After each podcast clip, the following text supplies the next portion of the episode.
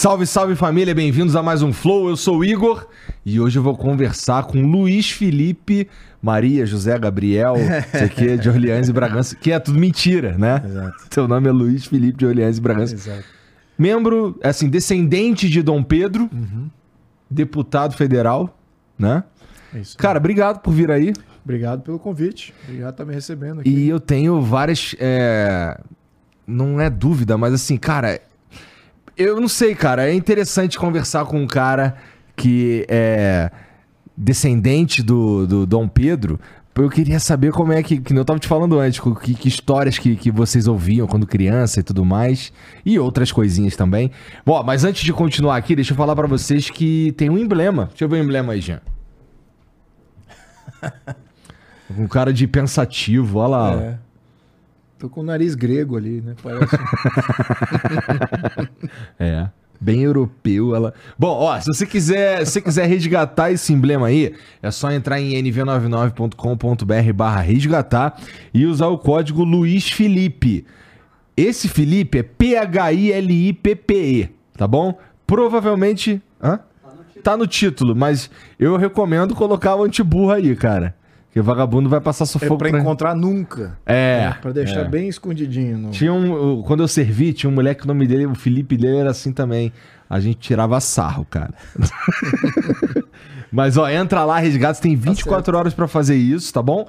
Depois a gente vai parar de, a gente para de emitir e só vai ter acesso quem resgatou durante esse período, tá bom? Você também pode mandar uma mensagem pra gente aqui, que eu vou ler no final do programa se você mandar um texto, mas dá pra você mandar áudio ou vídeo também. Eu pessoalmente acho mais legal, até porque se vocês mandarem um texto eu vou ler e vocês já ouviram a minha voz durante o programa inteiro.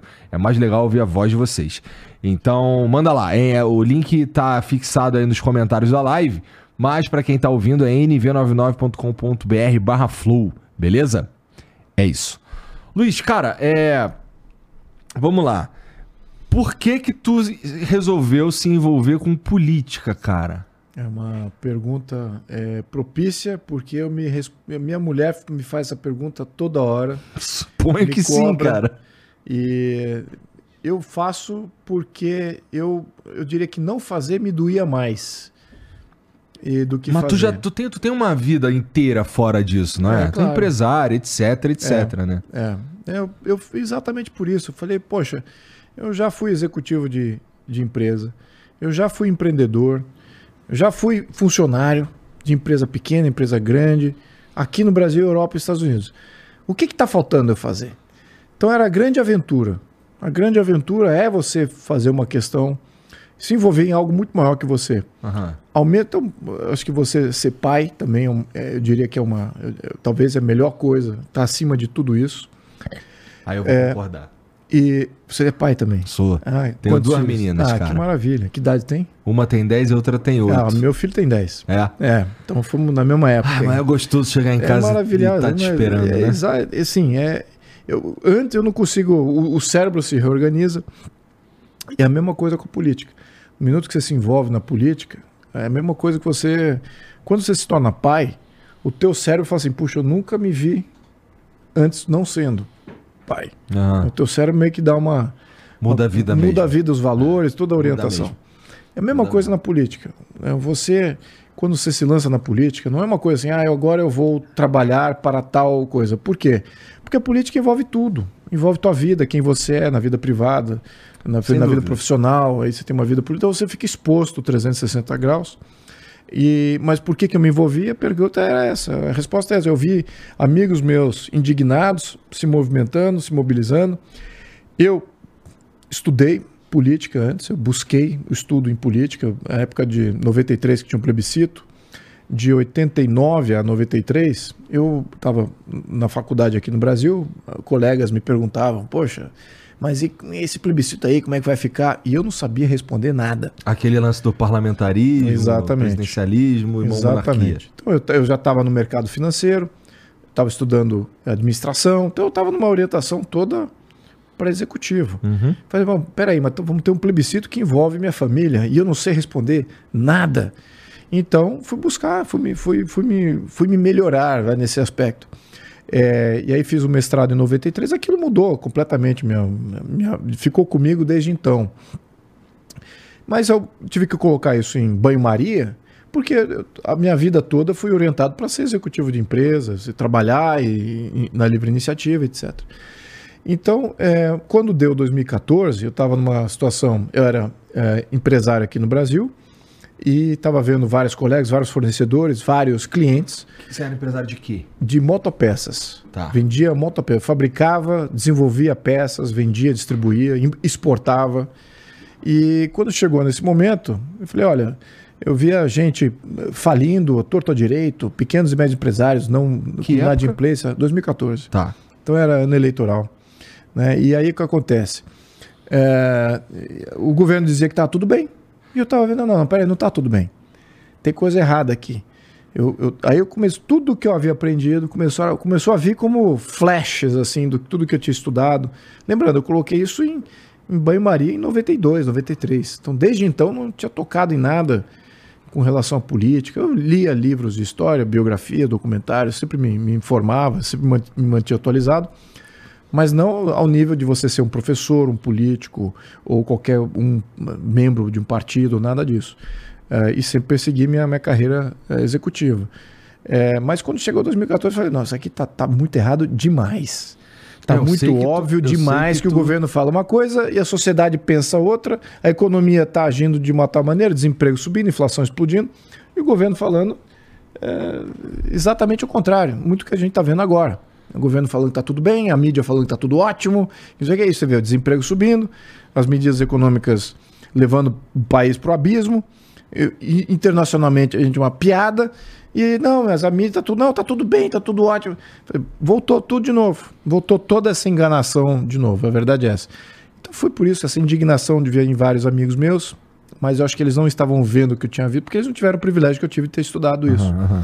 Então, Falei, eu, eu preciso fazer alguma coisa. Eu estava mais indignado comigo mesmo, de não fazer, de não me mobilizar, e vendo pessoas que tinham muito menos, muito menos uh, o que eu tinha aprendido, capacidades e tempo disponível, e se mobilizando. Eu falei, então, eu preciso fazer alguma coisa. Foi por isso. É, que doeu mais, doeu mais do que foi um. Assim, cara, é, vamos lá. Para você, eu suponho que tenha uma você tem um teto de vidro um tanto diferente nesse lance de, de ser deputado, de se envolver na política, por ser é, membro da. Como fala, cara? É membro da família real brasileira? É assim que fala? Sim, família real ou, ou antiga família imperial brasileira, ou família. Tanto faz, as tá duas, são, as duas então, são válidas. Aí, assim, é, tem, um, tem um aspecto que é único nesse, nesse deputado aqui que é você é membro da, da família, da antiga família imperial brasileira.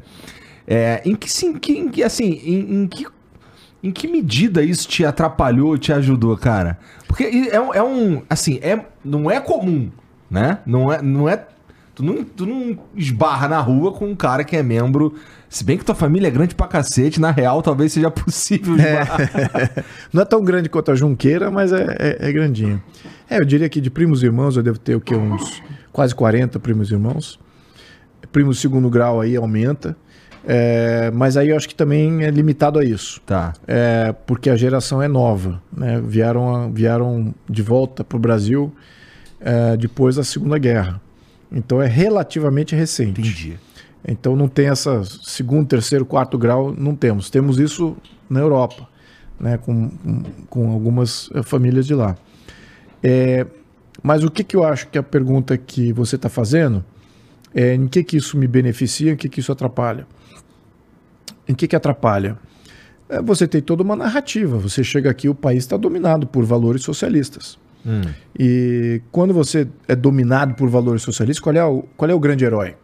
Qual é o grande é, representante da sociedade? Certamente não é a elite que já foi uma elite dominante. Certamente ninguém oriundo dessa elite. É o, é o baixo clero, aquele que o desprovido, o marginal, que está fora da sociedade, que com nada é, logra sucesso ou consegue fazer uma ascensão social uhum. dentro de um movimento revolucionário. Esse é, essa é a matriz marxista. Então eles não podem aceitar que nada de positivo venha da, de uma família que já foi uma família reinante, que representa é, mais de mil anos de história. Então, porque também, se olhar mais para trás na história, isso também cai no nosso ônus. Né? Tem muita coisa ruim que tem na história do ponto de vista anacrônico, se a gente olhar para trás uhum. com a visão de hoje.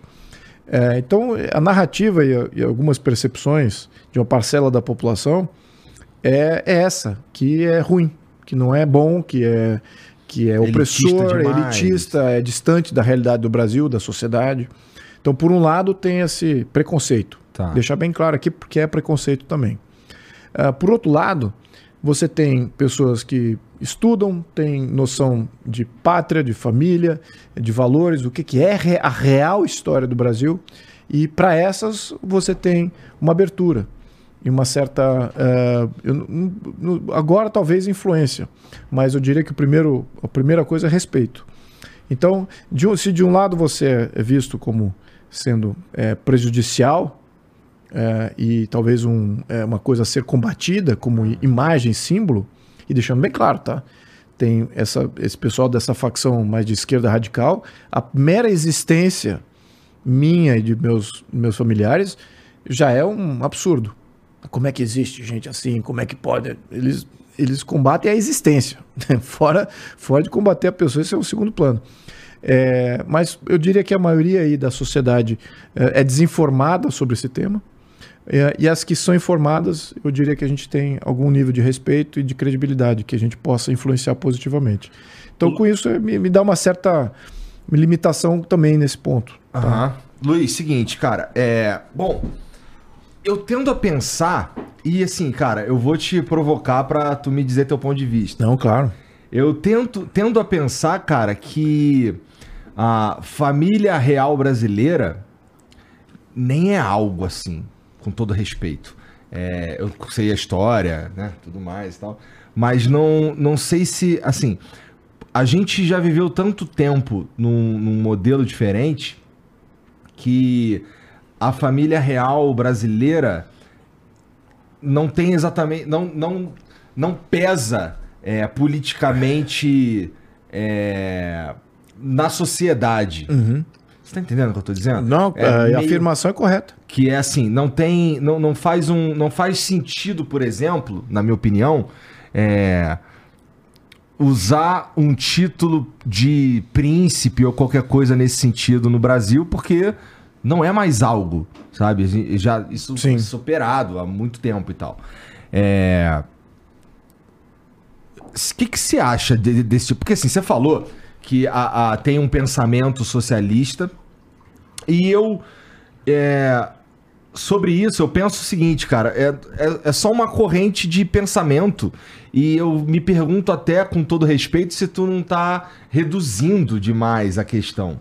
Porque, assim, eu não sei se é só isso, não, cara. Eu acho que é, é mais uma sensação é, da sociedade que é, tende, tendem a te respeitar mais por ser um deputado do que, do que por ser um, membro da antiga família imperial brasileira. É, o Brasil, o brasileiro, ele respeita qualquer um. É um povo respeitoso. É, ele respeita o cidadão, ele respeita o humano. O, o, brasileiro, ele é uma, na minha opinião, é um dos melhores representantes da humanidade que existe hoje é o brasileiro. Uhum. Porque ele, respe, ele, ele respeita o humano. Que que o, como é que o humano se define, como é que ele gosta de ser tratado de, não independente, na internet. Não, de, não, não da origem, não da etnia, não nada disso. Ele, naturalmente ele é muito, é, é, diria que aberto e, e, e, eu não diria que ele é contra a hierarquia ou contra qualquer tipo de valor ou contra qualquer historicidade, tradicionalidade. Uhum. Nada disso. Ele não é contra isso. Tá. Ele aceita isso, também como ele aceita as novidades. Uhum. Ele aceita tudo. É um, é um, povo aberto. Ele quer ser bem respeitado e ele vai respeitar igual. Esse, esse eu acho que eu diria que é o meu minha experiência. É, e, de fato, né, você fala assim, ah, é, títulos hoje não existem no Brasil em termos é, oficiais, né, é, reconhecidos pela República. Só que os títulos não, não são da República. E os títulos também não são do império. Os títulos são de família. São títulos nobiliárquicos históricos que são criados independentes de qualquer regime que exista. Isso precede todo o Estado moderno. Isso precede qualquer um desses filósofos que a gente fala. Precede Montesquieu, já existiam títulos. Existiam títulos na, na Roma Antiga, existiam títulos na, na, República Romana, na Grécia Antiga, dois mil anos atrás, mais de dois mil anos atrás, e eles não prevalecem. Isso é, é uma questão de como a pessoa gosta de ser é, reconhecida. Se é pelo título ou se é pela pessoa, sem o título. Aí depende, é, depende de quem está se apresentando. É, e como? Como e, é que é você, então? Não, eu sou você. eu sou isso aí. Você falou você, então eu sou isso aí. Eu gosto disso. O meu nome é Luiz Felipe. Então foi como minha mãe me batizou, insistiu no nome, até contra alguns familiares do meu pai. E, e sigo assim, nunca fui diferente disso. Nunca precisei de título nenhum, para nada. Eu não precisei nem do título Mr. Luiz Felipe. Isso também é um título. É, então, no, o tratamento que me dão é aquilo que eh, me percebem, como me percebem. É, eu não, nunca me senti ofendido de nenhum lado. É, hoje me chamam de princeso. Tem uma parcela que me chama de princeso, outro que é de príncipe, outro que é Dom Luiz, outro que é não sei o quê, outro que é só Luiz Felipe, outro que é deputado. É, então, qual que eu prefiro? Eu prefiro aquilo que faz a pessoa confortável. É, eu, eu me incomodaria que você ficasse incomodado de ter que me chamar de alguma coisa. Eu certamente ficaria incomodado. Eu, eu me incomodaria de impor isso. Então, eu não imponho absolutamente nada. Então, como é que é o meu nome? Meu nome, é, meu nome é Luiz Felipe, acabou. É, meu nome completo é esse aí, Luiz Felipe de Orlando Bragança, pronto. Isso vem com alguns títulos, sem dúvida. Vem com historicidade, vem com tradicional, vem. Mas é, eu exijo isso, eu, eu, estaria agindo talvez hoje como pessoal que exige é, aquelas os pronomes específicos. Não, você não pode me tratar sem o pronome correto, hein? Senão você está correndo aqui um ônus de estar tá violando os meus, meus direitos. Nada disso. Né? É, não vejo por aí. Entendi, entendi. Cara, tu, tu tava. Tu, você tava falando aí da época de 2014 e tal. É, isso, você é eleito em 2018, não é? Uhum. é mas antes disso, tu trabalhou ali pro, pelo impeachment da Dilma, não foi? Sim. Isso pelo, pelo sentimento que você tava. O que, que você estava pensando ali, cara? o mesmo que eu estou pensando hoje. é. Porque isso é uma outra coisa interessante que você falou. Que é, a mídia faz parecer que tá tudo bem, que tem o, tem o, é, o desemprego subindo e tudo é. mais. Cara, ó, é, não discordo. Não discordo, assim, é, tendo a quando eu vou me informar, eu procuro vários lugares porque tá difícil de, de, de confiar em um só. Então eu, eu, leio, a galera até me sacaneia que eu sigo um monte de gente que são que, que tem perfis antagônicos no Twitter e tal. Mas eu preciso saber o que tá todo mundo falando. E mas assim, cara, eu suponho que você pela pela tua fala que tu uh, não apoia esse governo e talvez apoiasse o anterior. Absolutamente sim. Então, mas assim, cara, é, não tá meio cedo? Assim, meio que o que tá acontecendo agora não, não é reverberação do que tava rolando antes? Não, tá meio tarde, aliás. É? Tá meio tarde. E a gente tá demorando demais como é, oposição política falando e também como mobilização social. Estamos demorando demais. Lembrando que a Dilma, quando ela é eleita para o segundo mandato dela, eleita entre aspas, uhum que também foi uma grande causa de ir para a rua. Vários estavam ali já desconfiando do resultado. Isso foi patente, centenas de milhares de pessoas ali com cartazes e tal, com relação à eleição dela, discutindo a eleição Mas é que as dela. As pessoas não, não, não, são. Assim, nessa, eu lembro dessas manifestações e elas não eram exatamente inteligentes. Por exemplo, eu via umas, você deve lembrar, é, dos caras falando. É, Pô, mas tá legal, aí vai ter o impeachment da Dilma e quem assume? Ah, é o Aécio, né? Fica, porra, meu irmão. não, não é o AS, pô. É. Então, assim, é, tendo a desconfiar da inteligência também dessas, dessas é, manifestações. Eu, a gente nunca encontra, não, não existe eh, inteligência coletiva. É verdade. Você tem uma intuição coletiva, né? Mas a, a inteligência não, não, não, nunca é, é, uma coisa que você pode coletivizar a tal ponto. Por isso você tem que focar em um ou dois temas quando se trata de mobilização e, engajar, espero, esperando que a, a, aquela pauta que foi convencida seja uma pauta efetiva mesmo. É, mas o que, que eu estou pensando? A Dilma, quando ela assumiu, ela já assumiu debaixo de protesto, debaixo de pedido de impeachment, de mobilização semanal. Literalmente cada semana tinha, no mínimo, uma ou duas vezes por mês, tinha alguma coisa contrário ao governo, contra as medidas do governo. E ali foram se aprimorando e aprumando o que, que era uma mobilização social. Lembrando que naquele momento é, não havia uma. É, a sociedade como organização é uma coisa talvez inédita, como a organização, a sociedade organizada. Né? Isso é um tema que a maioria dos sociólogos é, usam, mas para países desenvolvidos, onde você tem uma classe média dominante, uma classe média majoritária, você tem um conceito de cidadania que foi conquistado por diversas lutas é, entre essa classe média crescente versus os poderes é, constituídos dominantes. Então, neste processo, o Brasil nunca teve essa maturação de sociedade, de cidadania. Mas em 2014 começou. E aí você vê os movimentos melhorando ao longo de 2014, 2015. Quando, quando a Dilma é, assume, ela assume fragilizada completamente. É, muito como está o atual governo. É, sem muita base de governo, muito pelo contrário, porque a maioria dos deputados não eram da base dela, um deputado de esquerda, que já vê todos os escândalos de corrupção e, e, e todas aquelas coisas que tinham, tinham sido apontadas pela Lava Jato, já estavam explodindo na, na, nas redes sociais e também na mídia tradicional.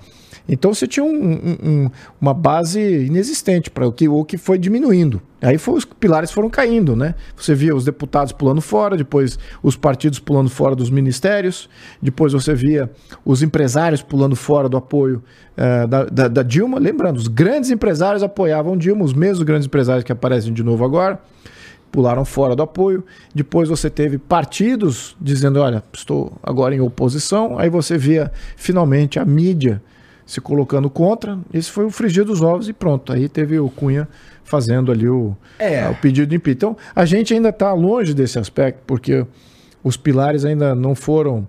É, a gente, o governo já nasceu é, sem base nenhuma, ele não tem sustentação parlamentar, não tem popularidade. É, o que, que falta para os deputados começarem a pular fora do, do apoio? Né? É, falta população na rua, porque agora esse vácuo Lembrando, lá em Brasília, você tem uma série de interferências. O governo, várias pressões que existem sobre um deputado, um eleito, que acabam tirando o foco do deputado. Ele é eleito pela população, supostamente representando um, segmento, uma causa, uma pauta ou uma região do uhum. país, mas quando ele chega lá, uma série de propostas, tanto pelo, para incentivá-los como também para puni-los e eles acabam sendo dirigidos por isso. Então, eles perdem o foco daquilo que eles precisam representar, que é a sociedade na base. Então, a sociedade está calada, está tá quietinha em casa, certamente que, a, que, a, que essa dinâmica que acontece em Brasília vai dominar. E é isso que vai acontecer agora. O governo está comprando parlamentar para comprar toda a agenda do governo. Está comprando com volumes recordes de dinheiro do próprio, do próprio sociedade. Então, isso o Lula tentou fazer é, com a Dilma no final do frigir dos ovos da Dilma, quando ela estava tentando, olha, não votem pelo impeachment. Aí a Dilma liberou 700 milhões para comprar os deputados, mas mesmo naquela situação, os deputados não se vendiam, porque tinha pressão popular ali todo dia, toda semana ali batendo, batendo. Uhum. Agora que, é que não temos essa pressão popular, o que está acontecendo? Tá? Acabou o fiscal, que é um absurdo de proposta, passou ali com mais de 300 votos. Por que, que tu e... acha que é um absurdo? Porque é um absurdo. É um absurdo, é um absurdo. É, não há como você é, voltar atrás e dizer o seguinte: olha, o que, que é o arcabouço fiscal? O arcabouço fiscal ele vai fazer, vai fazer o seguinte: ele vai garantir gastos uhum. e vai garantir impostos para cobrir esses gastos. E vai fazer uma coisa também: há subterfúgios para não criminalizar qualquer novo limite que seja estabelecido. Uhum. Então, já fica meio estranho. Se você já tem um crescimento de gasto garantido, quais são os limites? Aí botou um limite superior, até de 2,5% de crescimento, mínimo de 0,6%. Mas quem é que faz orçamento assim? Quem é que faz assim, olha, eu vou gastar tanto esse ano? É, é assim que você faz o seu orçamento pessoal? Não. Qualquer empresa fala assim, quanto que eu vou fazer em receita? Quanto que vai entrar de recurso? E aí você define, ah, tá bom, vai entrar isso de recurso, é o que eu posso tributar. Muito bem, quanto que eu vou gastar? Aí que vem a segunda etapa do, do, de fazer um orçamento. Então, é isso que era o teto de gastos, estabelecer quanto que era arrecadado e quanto que é o limite de gasto baseado nisso que é arrecadado. Muito bem. Aí você equaciona as suas prioridades baseado nisso. Agora o governo inverteu, inverteu até isso.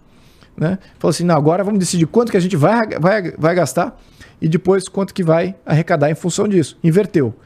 E vai crescer o gasto independente de quanto temos para arrecadar, porque aí a gente arrecada para fechar a conta. Então já está embutido também o aumento de impostos.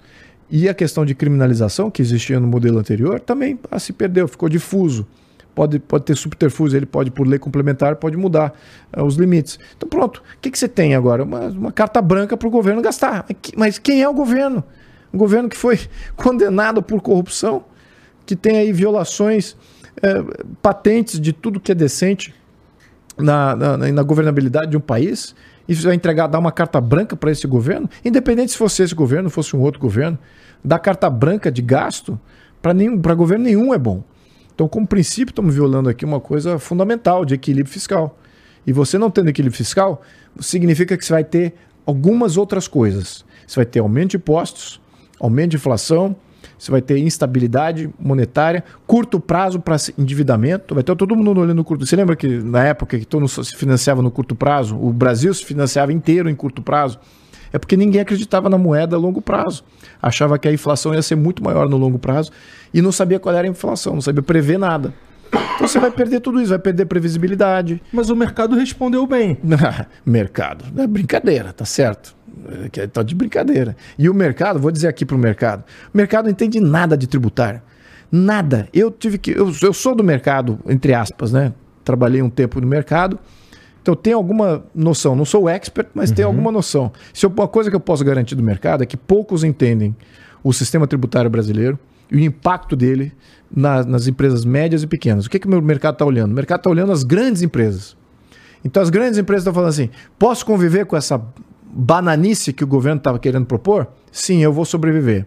Então ele está dando bons sinais. Os grandes empresários estão sinalizando: olha, dá para sobreviver. Agora, e o pequeno e o médio empresário? E o consumidor final? E o, o, pequeno poupador? E a classe média? Ela vai sair? Não vai, vai sair perdendo, mas de uma maneira estrondosa. Tem coisas no, no acabouço, não só do arcabouço fiscal, que vem depois também, é punitivo da classe média. Mas o mercado não vê como sendo um grande problema, porque o mercado está olhando só um pequeno nicho de empresas que tem o privilégio de ter capital aberto no Brasil. Por isso que eles reagem bem, porque eles estão olhando para um lugar que os problemas a princípio não apareceriam ali. Sabe o que eu mais escutei ah. quando eu trabalhava no mercado de, de, das grandes empresas? Quando o governo vinha com uma, uma bananice dessa, com um absurdo dessa, ele fala: o que, que, que os empresários fazem? Vai ser bom, vai ser bom, porque vai limpar o mercado. É o que eu mais escutei na minha experiência, porque eu trabalhava para grandes empresas, eles falam: não, vai ser bom porque vai limpar o mercado, vai tirar a gente da, da competição, vai tirar o pequeno e médio da competição, vai sobrar só ele grandão que consegue conviver com essa loucura. Então, é por isso que eu digo: o mercado hoje e aqueles analistas de mercado. Eles têm essa visão muito específica às empresas privilegiadas em bolsa são pequenas, poucas empresas. Deveríamos ter mais empresas em bolsa. Temos poucas. Quais poucas? Só, só as grandes empresas. As pequenas e médias estão fora. Primeiro que o acesso ficou completamente restrito. Então a classe média, não só de poupadores, investidores, mas também a classe média de empresários não está em bolsa. E não faz parte desse mercado aí que sai ganhando uh, toda vez que vem uma medida draconiana dessa e que os únicos que saem ganhando e conseguem sobreviver no mercado altamente regulamentado e tributado são as grandes empresas. Então é isso. Esse, esse é o mercado. Além disso, se eu puder comentar ainda além, os analistas de mercado não entendem nada de política. Isso eu te, te afirmo porque eu também gosto de estudar, não sou o expert, mas tenho experiência bastante para dizer: o cara não entende nada não entende nada como é que funciona o sistema legislativo, como é que faz uma lei, aonde que vai impactar, não, não entende nada o trâmite, acha que, bom, eu tenho lá o fulano que eu conheço e eu compro esse cara. Porque ele é corruptível, esse é o modelo, então acho que eu consigo dominar tal e tal partido, fulano de Silcano Beltrano. Ah, então tá bom. Ah, mas olha, tem essas outras conjuntos de medidas aqui. Ah, o conjunto não me importa, me importa aquilo que, que, que a minha empresa quer para eu sobreviver. Então, é, essa é a visão muito limitada, muito restrita de uma análise política mais mais holística, se eu vou usar esse nome aqui, mais completa, mais uh, que envolve todo o sistema. Então, isso, essa tem sido uma experiência. Eu fui em várias, uh, sou chamado várias vezes para escutar analistas de mercado para falar do que está acontecendo, para falar do qual é, qual é a previsão também política. E olha, é, muitas dessas previsões eu dava risada. Muitas, assim, quantas acertaram de 10, talvez uma ou duas. É, e ainda dando mérito a eles nessas uma e duas, né, que realmente eles acertaram. Mas oito está assim, totalmente fora da visão. Já cheguei a ver previsões quando, na época do Temer. Ah, o Temer só dura três meses. Esse aí não, não tem como sobreviver. A mesma questão, mesmo que para o Jair Bolsonaro. Quantas previsões é, dantescas de ah, agora ó, ano que vem está fora. Quantas? Analistas de mercado falando isso. Então, assim, credibilidade para mim nessa questão de analítica, é, tá, o Brasil ainda está muito aquém do, uh, na, na, questão de, de veracidade aí dos agentes. E eu acho até que muitos deles fazem parte de uma chapa branca né? Estão aí com, com, fazem parte de revistas e, e uma série de outros institutos de análise que são pagos pelo governo. Então, é, é isso. Entendi. Cara, é, você falou aí é, sobre o impeachment da Dilma e tal, e a situação atual do, do governo Lula, que tem, é, não tem o apoio que gostaria de ter na Câmara e tudo mais. É, bom, a Dilma cai. Existem. Bom, pra gente, pra gente tirar um presidente no Brasil, tem alguns fatores que são. que são. eles são sine qua non. Já que eu tô falando com, com um membro da, da família, antiga família imperial. Não, não precisa usar a linguagem. Eu, eu uso porque é o que me vem na cabeça primeiro. Não, tá? é, não, eu fiquei pensando num sinônimo também. Mas são é, condições que precisam existir para uhum. um. Pra, pra, pra, como existiram no da Dilma. Que é tem uma crise econômica, tem pouco apoio e tem um. Vou usar a palavra suposto, um suposto crime. Né? Precisa existir isso e mistura tudo no liquidificador e dá impeachment, né? É, no Brasil hoje, cara, você falou, falta as pessoas irem pra rua e tudo mais. Você acha que teria um motivo, cara? Porque, tipo, assim, vamos dizer, tem o quê? 200 dias de governo e olha lá, né? É. Esse ponto é excelente. Por que que eu digo? porque a gente precisa evoluir. Se a gente depender de uma crise econômica para ir para a rua, a gente está ferrado. Estamos caminhando para um abismo.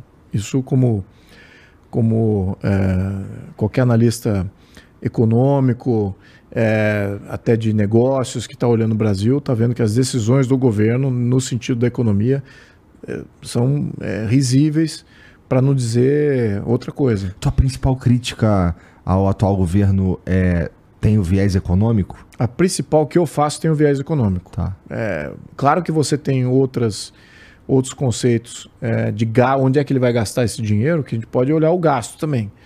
Estou né? olhando mais a questão de onde está vindo a geração de empregos, oportunidades, riqueza. É, isso que eu acho que é fundamental. Né? Toda a sociedade precisa estar tá com um nível de conforto é, autossustentável, não por entrega do governo. Então, nós estamos caminhando galopantemente para uma situação em que uma, uma, parcela grande da sociedade vai depender mais do governo, como é o caso já de alguns estados do Brasil. Recebem mais do governo, ou estão mais dependentes do governo, do que tem gente empregada. Então isso é, isso é preocupante. É, mas por que, que eu digo que o seu comentário foi um comentário é, preciso? É porque é, nós não podemos esperar o desemprego atingir o nível que estava na época da Dilma. Lembrando, naquela época estava batendo 14% de desemprego. Hoje a gente está com desemprego, não é baixo, está com desemprego na faixa de 8%, 9%, mas está subindo. Eu falei, poxa, precisamos então desempregar a gente para mobilizar? Não basta só as violações que estão sendo cometidas, é, a torta direito pelo, pelo STF, pelo próprio governo até na, nas suas medidas, no como é que ele se posiciona. É, temos que começar a engajar nisso também né, no, no fim do Estado de Direito, né, do como é que o governo está concentrando cada vez mais uh, poder em si próprio, está voltando uma, uma, visão antiga que eles têm de criar o ditador do proletariado, que tem o comando absoluto de tudo. Então, mas essa... você está exagerando, mas continua. Não, tá, o, início, o plano é esse aí. O plano é esse. É só ler o estatuto do PT. É, lê o plano Haddad, lê o plano do PT, do, do governo Lula. Lê o plano, tá lá. Está falando de controle de mídia, está falando de é, controle do judiciário, está falando de subjugação e controle da, das questões legislativas, influência nos legislativos, está falando em uni, unipartidarismo. Unipartidarismo. O que, que significa isso? Multipartidarismo? Não, significa unipartidarismo. Um partido só. Então eles querem isso abraçam Puta, a China. Aí, aí, aí é, bom, é, abraçam eu a preciso China. estudar sobre não, isso. mas tá, isso tá, isso tá, não, tudo bem. É, Eu não, não tô falando aqui nada que seja uma interpretação. Tá. Eu estou falando assim, isso é fato publicado. É, é isso que eles querem. Sempre quiseram isso, são abertos a isso. Ah, Toda a pauta do PT, o, o, o que eles fazem até de uma maneira coerente é que o- o- a campanha eleitoral do Lula foi extremamente coerente com a execução. Estão caminhando para a centralização do poder, concentração e centralização de poder. Estão caminhando em todos os sentidos. A censura para eles controlar a, a comunicação. O- o- as mudanças no sistema tributário é para eles controlarem todo o sistema tributário e poderem gastarem sem nenhum crivo, sem ninguém acima, sem nenhum freio. Então, isso para mim, é, na minha opinião, é, é- é os pilares que você tem para consolidar ainda mais um poder totalitário. E já temos vários países que eles abraçam como sendo países irmãos, que já estão bem avançados nisso aí. Na, na, toda aqui a América Latina, você tem três países que já são ditaduras. Ah, Ditaduras, autocracias com, com, agora com controle social no enésimo grau. né? Venezuela, você tem Nicarágua e Cuba. Agora, tem outros países que ainda não consolidaram a ditadura. Estão ainda com um processo eh, basculante, que tem aí oposição, tem instituições mais independentes, então, e a sociedade tem opções. E tem uma classe média também que ajuda. Quando você some a classe média, some instituições, não tem oposição política, acabou, game over. É. Você vai ter uma ditadura. Então eles estão combatendo Entendo esse processo. exatamente isso. Mas- tá, tá nítido isso. Mas, cara, se- se- isso é um medo real que você tem, porque, vamos lá. é, Nossa, pra mim.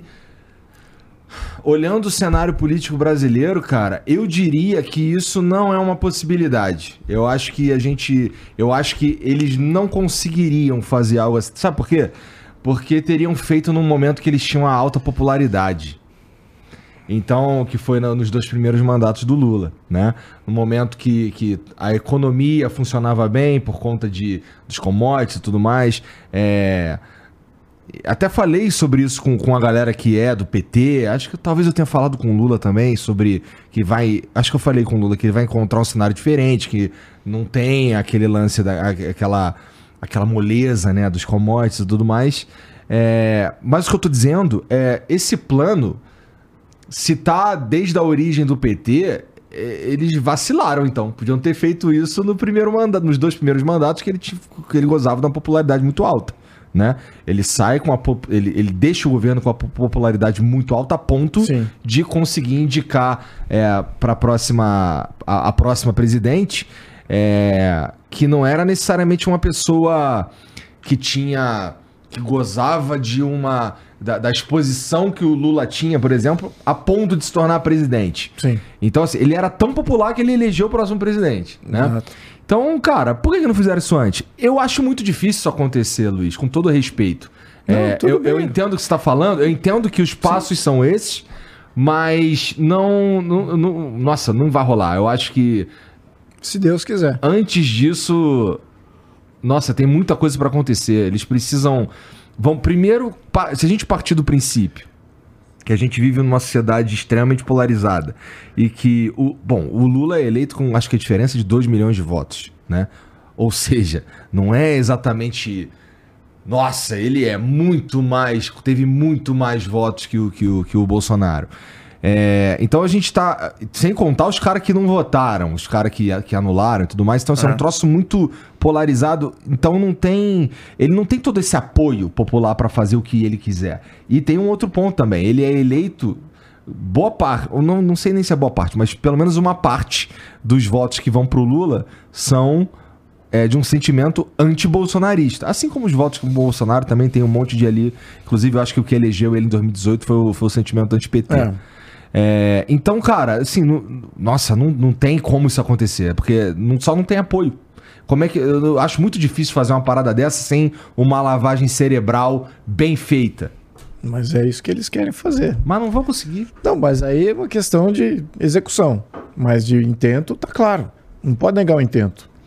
E o intento deles tá, tem, tem desdobramentos. Eles vão querer piorar o Estado de Direito brasileiro, piorar nossa liberdade. Que sentido, cara? Todos sentidos. Todos sentidos. O que, que, é, o, o que, que é o Estado de Direito? Ah. O Estado de Direito é separação de poderes, Aham. é as instituições sendo limitadas por uma carta constitucional Uhum. e tudo que o Estado faz é pela lei. Uhum. O que, que eles querem? Que tudo que o Estado faz não tem limite. Então, é um Estado totalitário. Ele é um Estado arbitrário. É A lei é aplicada àqueles que eles querem subjugar. Mas para eles, o Estado não pode ter limite. Não pode ter limite. Para as vontades deles, para os, os viés, eles já estão agindo assim.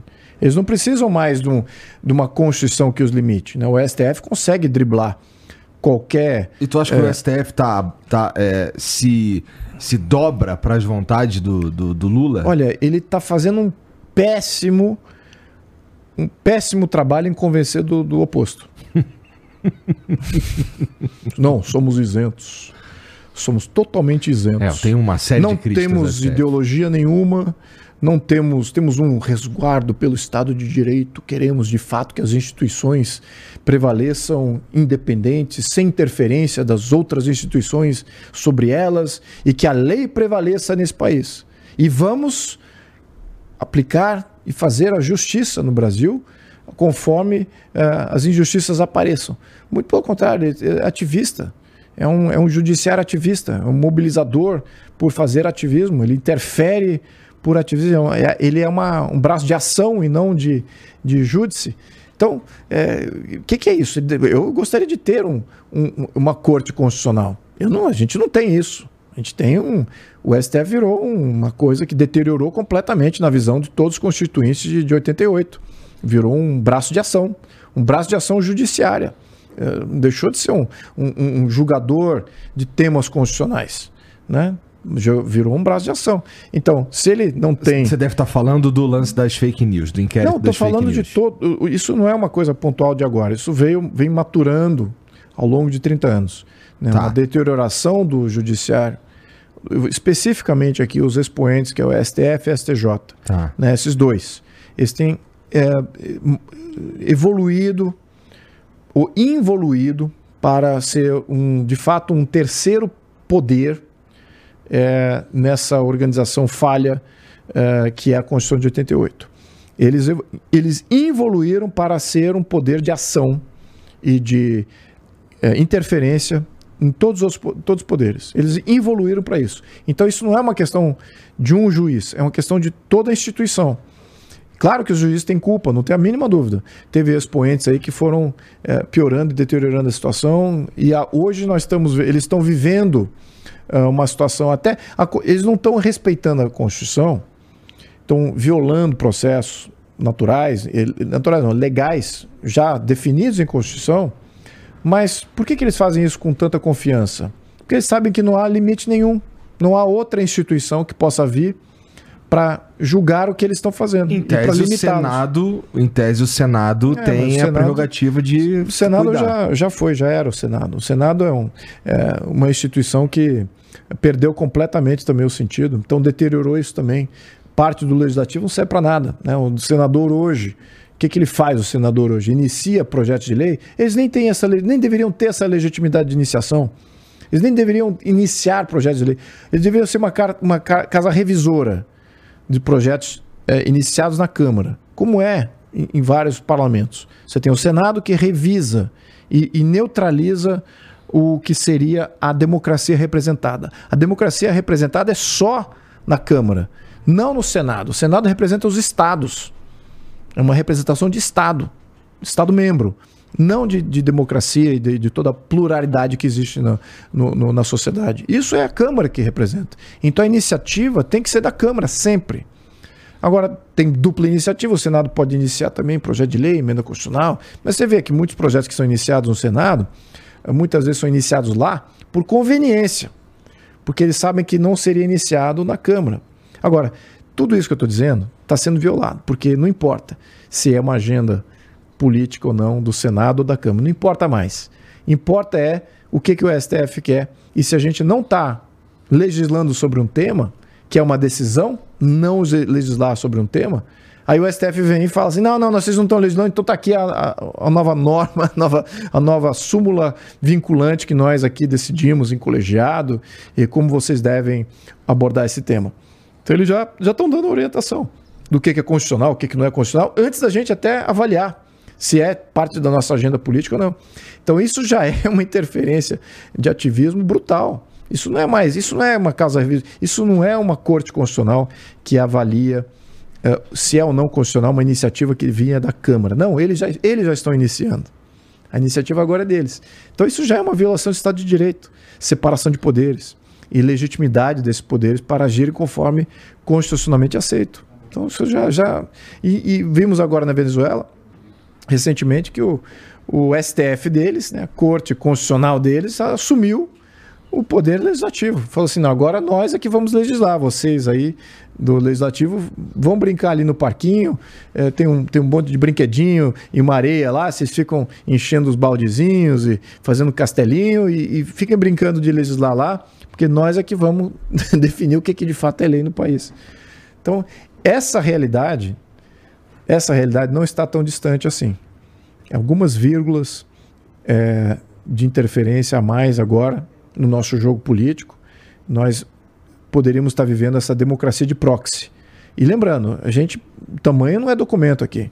A, a China tem um parlamento gigantesco, de 1.500 deputados, ou talvez mais. Um, congresso gigantesco. Se reúne nunca. Se reúne duas, três vezes por ano. Todos são da matiz socialista, comunista, vertentes e, e nuances disso. Não tem discussão de nada.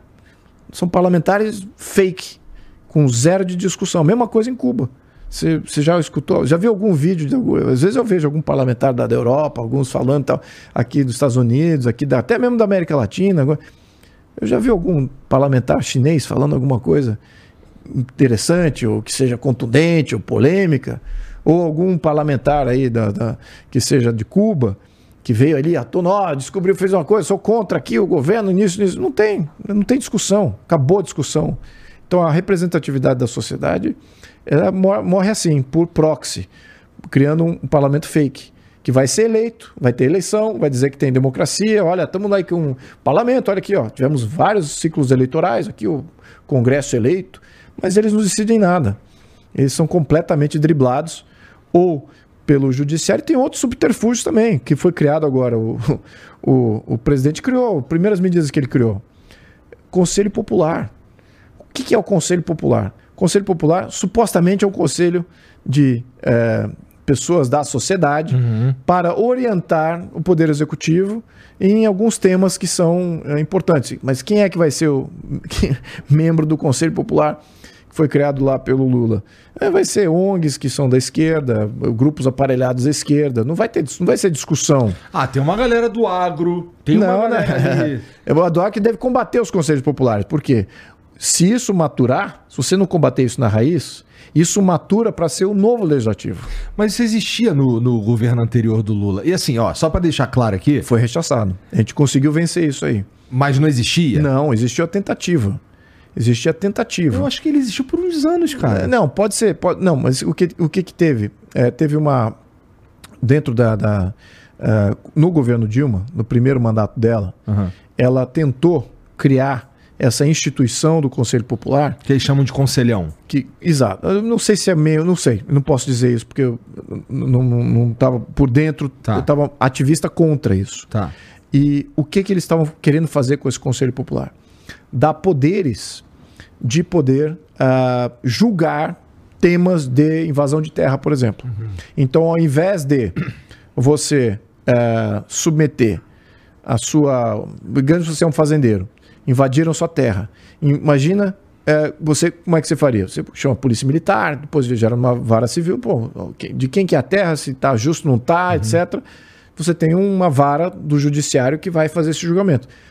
No conselho, o que eles queriam fazer? Que o conselho popular tivesse o poder de dizer se aquela invasão é justa ou não e se eles tinham o direito de ficar com aquela terra ou não, fora do sistema judiciário.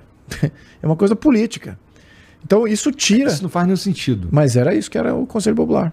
Era o Conselho Popular. Isso, isso. A Dilma queria implementar isso, tentaram implementar isso no federal, não conseguiram, depois transferiram o projeto de lei para que os Estados-membros eh, fizessem, essa, fizessem isso, implementassem isso, e conseguimos vencer por ativismo. Isso não é um.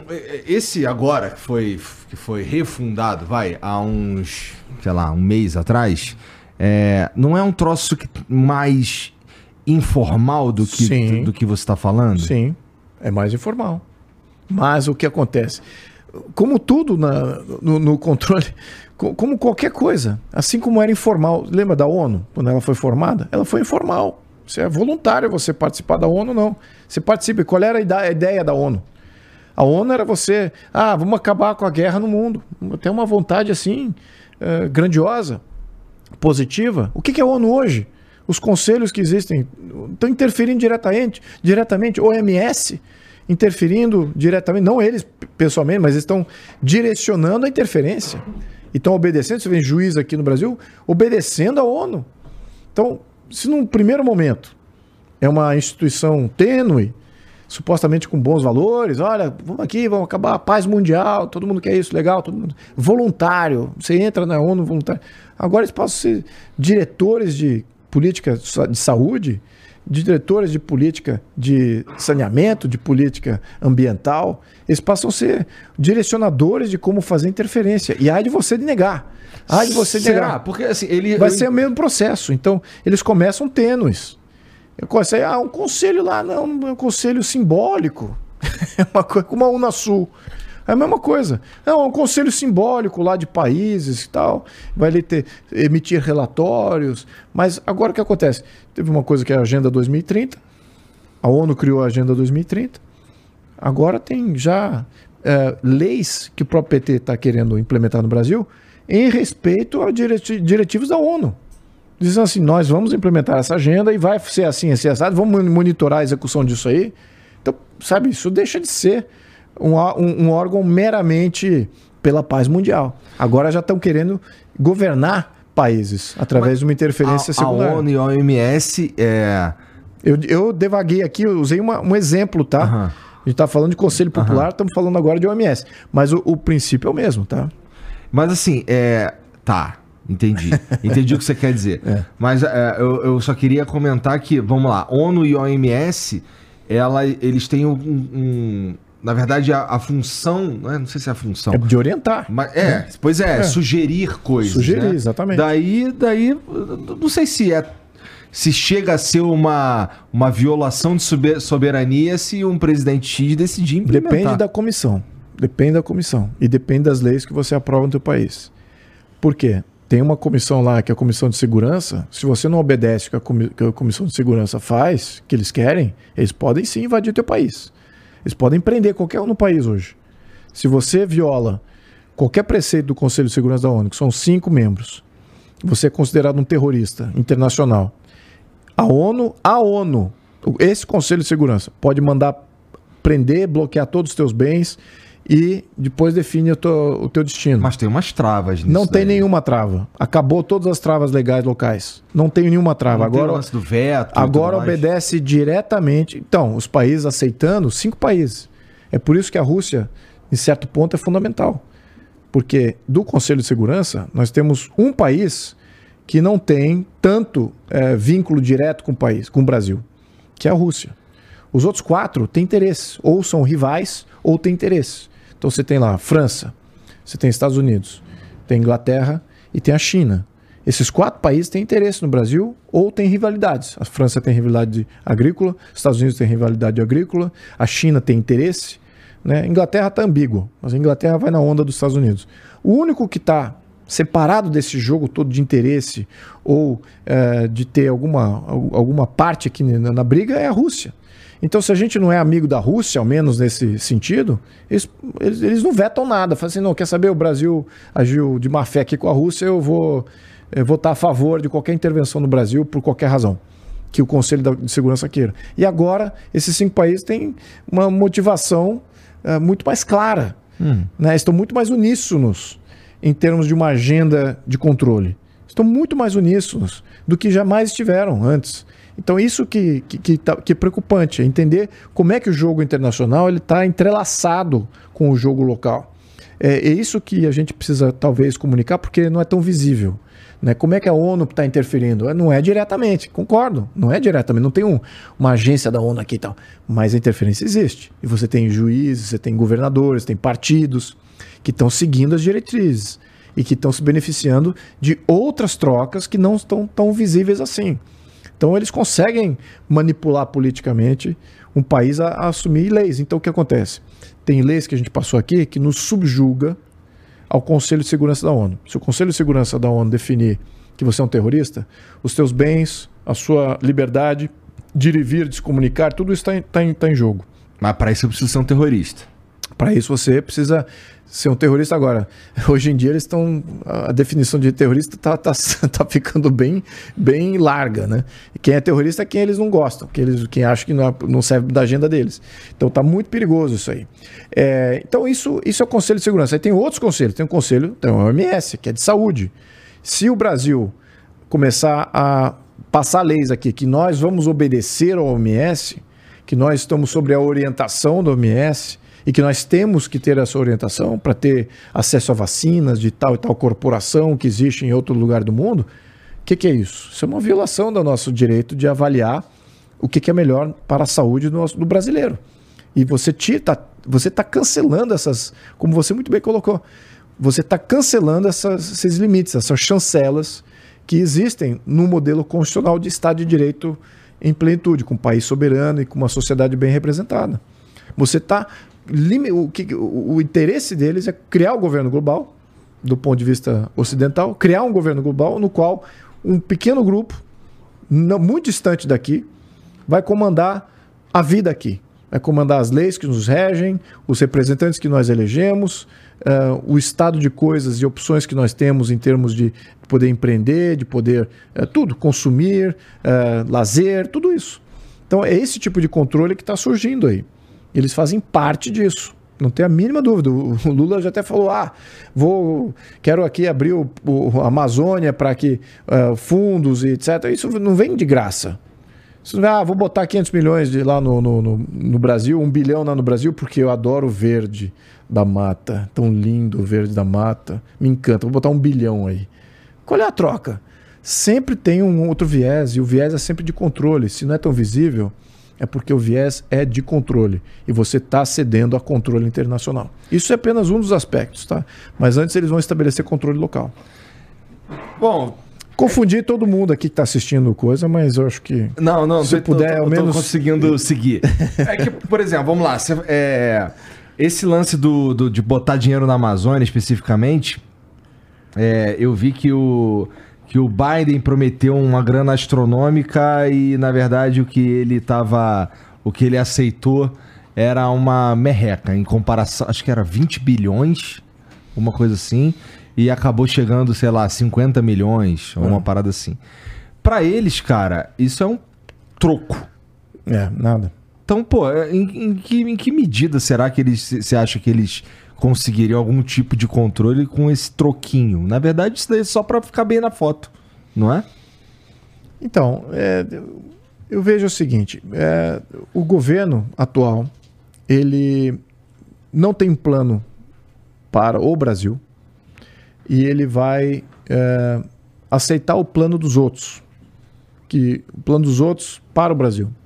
Então, o plano dos outros é esse. Você tem... Mas a gente nunca teve um plano no Brasil. É, teve já no passado, no passado bem longínquo. Agora. Uh, que eu não lembro. É, eu também não estava vivo, também tem essa. Nenhum de nós estava vivo. É, mas de fato a gente já nasceu numa situação de falta de visão, de proposta. Nós, nós não temos essa legitimidade. Não tem um plano perene é, para educação, por não exemplo? Tem, não tem, muito além disso, que vai muito à base. Para que serve o Brasil? Para que serve o brasileiro? Quem que nós somos? Qual a nossa proposta para o mundo? Qual a nossa proposta para nós mesmos? Como é que você olha para o teu filho e fala assim, você é um brasileiro? Dois pontos. E aí? Vem o quê? Qual o comentário? Então a gente já fez essa introspecção? A gente é um povo o quê? Um povo livre? É um povo líder? É um povo que vai... O quê? Para a humanidade. Dois pontos. Você preenche o comentário. Então nós nunca fizemos essa introspecção. Eu tenho a minha ideia. Eu sei muito bem. Eu acho que o Brasil tem uma missão maravilhosa. E o povo brasileiro mais maravilhoso ainda. Como ele já é reconhecido, isso por ter vivido fora do Brasil, eu vi como o mundo recebe o brasileiro. E o mundo adora o brasileiro. E o brasileiro, num contexto mundial com mais influência, com mais poder, com mais riqueza, ele faria coisas boas para a humanidade. É assim que eu vejo. Agora, não é assim, não é essa introspecção que teve nenhum governo, nenhum governo, posso incluir todos aqui há mais de 100 anos. Eles não olharam isso, não tem nenhuma preocupação com isso. Porque não são legítimos, então estão sempre lutando por ter alguma governabilidade, alguma base, algum convencimento e a próxima eleição. É essa a visão. E isso não constrói nação, não constrói civilidade, não constrói proposta. Então estamos sempre ali sobre o manto da regência de algum outro poder já constituído que já tenha feito essa proposta. Lembrando, todos os países da Europa, sem exceção, se julgam civilizações exemplares. Em algum momento da história dos países europeus, eles fazem: eu tenho a melhor civilização. Eu, francês, tenho a melhor civilização. Eu, alemão, tenho a melhor civilização. O inglês, eu, inglês, tenho a melhor civilização. O italiano também já fez isso. O espanhol já fez, até o português já fez isso. Todos esses países. Rússia também já fez isso. China está fazendo isso agora. Índia está fazendo isso agora. Estados Unidos sempre fez, desde a sua fundação, e sempre combateu qualquer proposta alternativa. E o Brasil, nos últimos 100 anos, fez isso? É por isso que o Brasil não domina. É por isso que o Brasil é dominado. No jogo de, de nações, ou você domina ou você é dominado. Ou você é forte e dominante e ajuda, ou você é fraco e dependente e se submete. É esse o jogo no, no cenário internacional. Então, que papel que você acha que a gente está jogando? O papel dominante que ajuda? Não, a gente está fazendo o papel do escravo. Nós sempre fomos escravos. O, o, agente dominante aqui no Brasil de interferência externa tem sido o Ocidente. Estou aqui, notadamente agora, essas instituições que evoluíram também é, no, no, no, no, lado ocidental, que estão se, se tornando também autocracias de interferência local que é a ONU e também a União Europeia, a OTAN, todos esses criados pelo Ocidente, mas também agora está criando uma alternativa que são uh, China e Rússia, que são modelos autocráticos. Tem um país lá que é independente, esse de fato é tem uma independência invejável, que é a Índia, e não são propostas de Estado de Direito, não. São propostas de controle, de interferência, de subjugação da sociedade, da classe média, porque eles nunca tiveram essa referência, eles nunca tiveram Estado de Direito. Eles nunca vão exportar esse valor.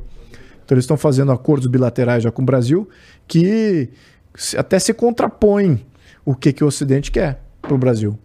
Mas a, a, grande pergunta é o que, que o Brasil quer para o Brasil? Essa pergunta não está sendo feita. Então o Lula está atendendo os dois blocos está atendendo o bloco ocidental e está atendendo o bloco é, não ocidental, mas vinculados aí ao BRICS, que talvez mature aí para ser uma nova organização mundial.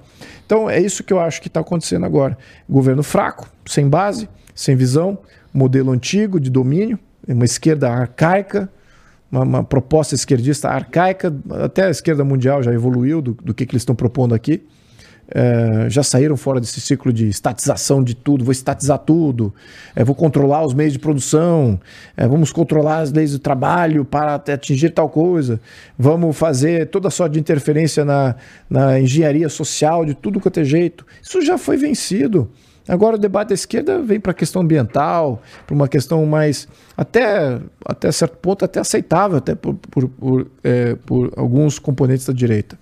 É, mas é, não é isso que está se apresentando. Está se apresentando uma esquerda arcaica, que a história já, já diz qual é o começo, meio e fim dessa história.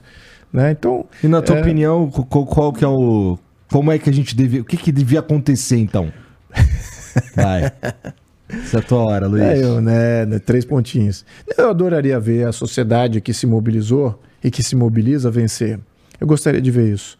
Eu gostaria de ver o país com mais interferência direta da sociedade na regência do Estado. Gostaria de ver isso. Soberania Como popular. A gente alcança isso? Com soberania popular, projeto de soberania popular. Você ter referendo, plebiscito, você ter candidatura independente para driblar o domínio dos partidos na política. É, você Tudo poder... isso tem ônus e bônus, mas eu tendo a, a, Eu acho que no mínimo a gente devia debater sim, isso aí. Sim, eu não acredito em nada, em, em nada que nenhum poder constituído é, como sendo a, o, o, direcionador da saída. Eu não acredito que vai tá. vir de um, dos políticos, tá. vai vir dos partidos, vai vir do, do, do agências de Estado. Uh, nós acreditávamos até pouco tempo atrás que no alto comando do Exército haviam pessoas pensando é, no futuro do Brasil. Não tem nada, não tem nada. É piada. Muito pelo contrário, traíram é, boa parte dos seus apoiadores de uma maneira é, absurda. É, mas esse preço eles vão pagar pro resto da vida. Acho que colocou de volta o exército na caserna. Nunca mais eles saem. Perderam todo o apoio e legitimidade que eles poderiam ter. Cara, que é, bom. Assim, é, como... Tá, não, até como. Até acho que isso vai servir para os dois lados. Acho que tanto a esquerda quanto a direita vai se beneficiar. Uma, a direita se beneficia de estar tá se desvencilhando de um mito, de um falso mito. E de um falso uh, herói, que era essa questão do, uh, do alto comando, do, dos generais, Cara, etc. pelo amor de Deus. E, assim. e, então isso aí a gente se desvencilhou disso aí. Uh, e a esquerda ganhou porque a esquerda nunca quis ter soberania do país, nunca, nunca prezou pela soberania do país, muito pelo contrário.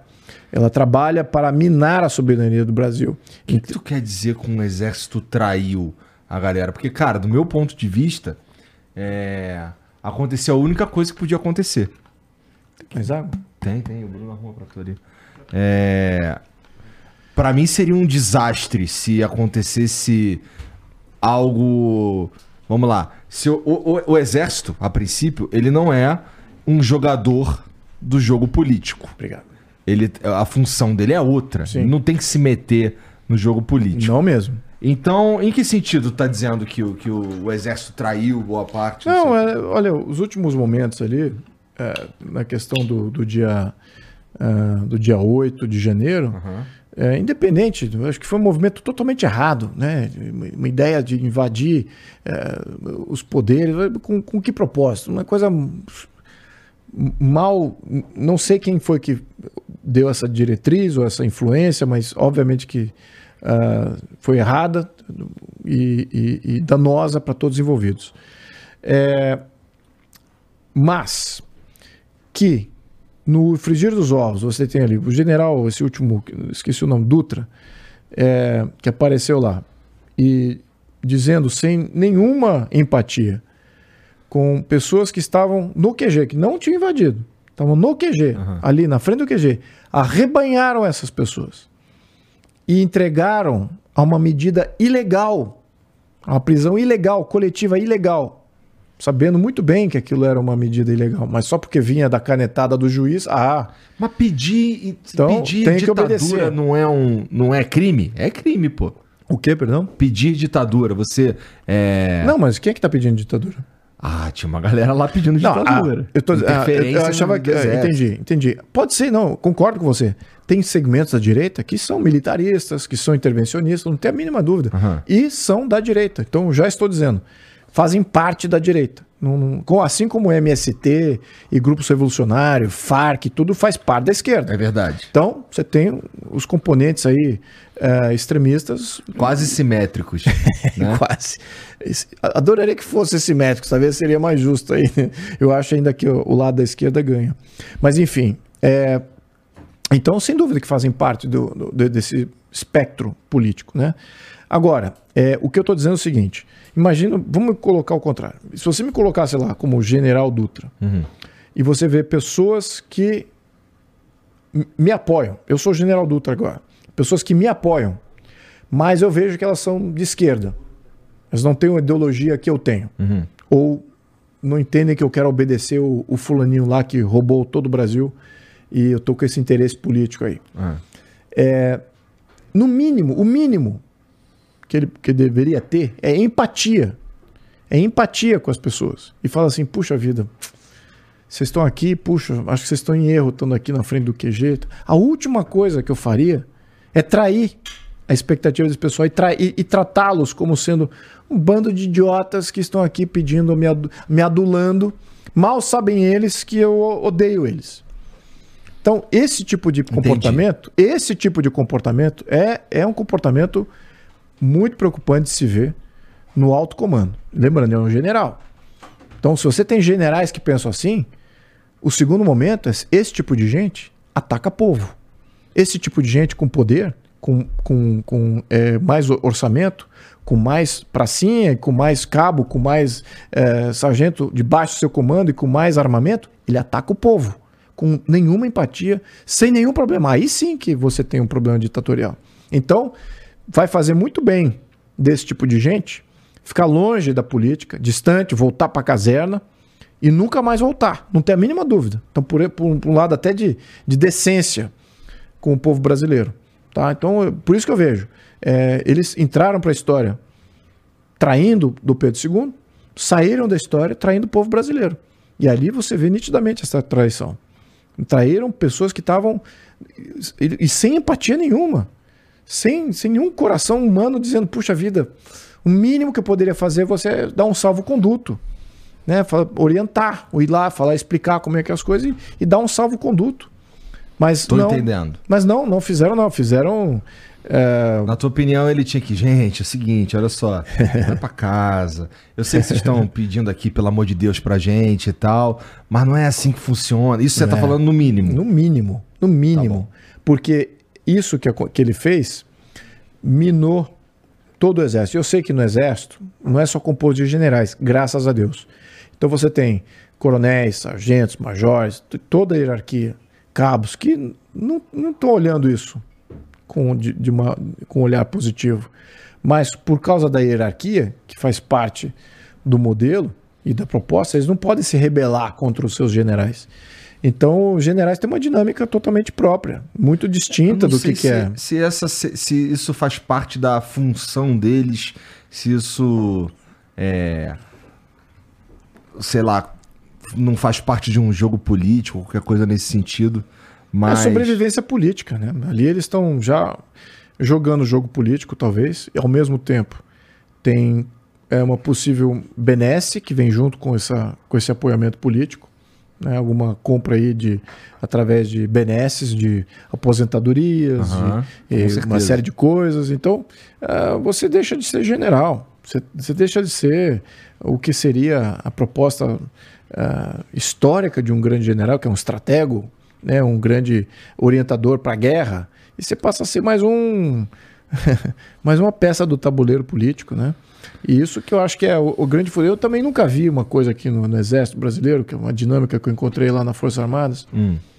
É, eu, e, e, como eu já vivi fora e tenho amigos e familiares até envolvidos em, em, outras forças, por exemplo, tenho família no Exército Francês, tenho, tenho um, um, um primo que é senador na França, tenho amigos é, no, no, Exército Americano, também vários ali que estão fazem parte do. São americanos mesmo, não são brasileiros são americanos.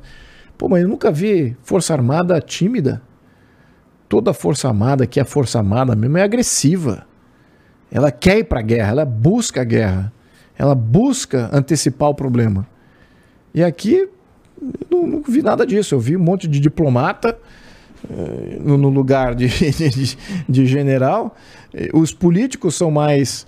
Uh, políticos e alguns diplomatas até são mais agressivos nessa questão de geopolítica, de definir quem são os inimigos. Eu não vi nada disso. Quem é os nossos inimigos? Ah, não, não, veja o poder de Sazoro. Não, nós, nós temos inimigos, pô.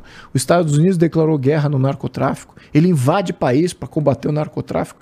E aqui a gente é base do narcotráfico, com uma fronteira porosa, com um problema social tremendo, com o poder do narcotráfico crescendo exponencialmente a todo mês.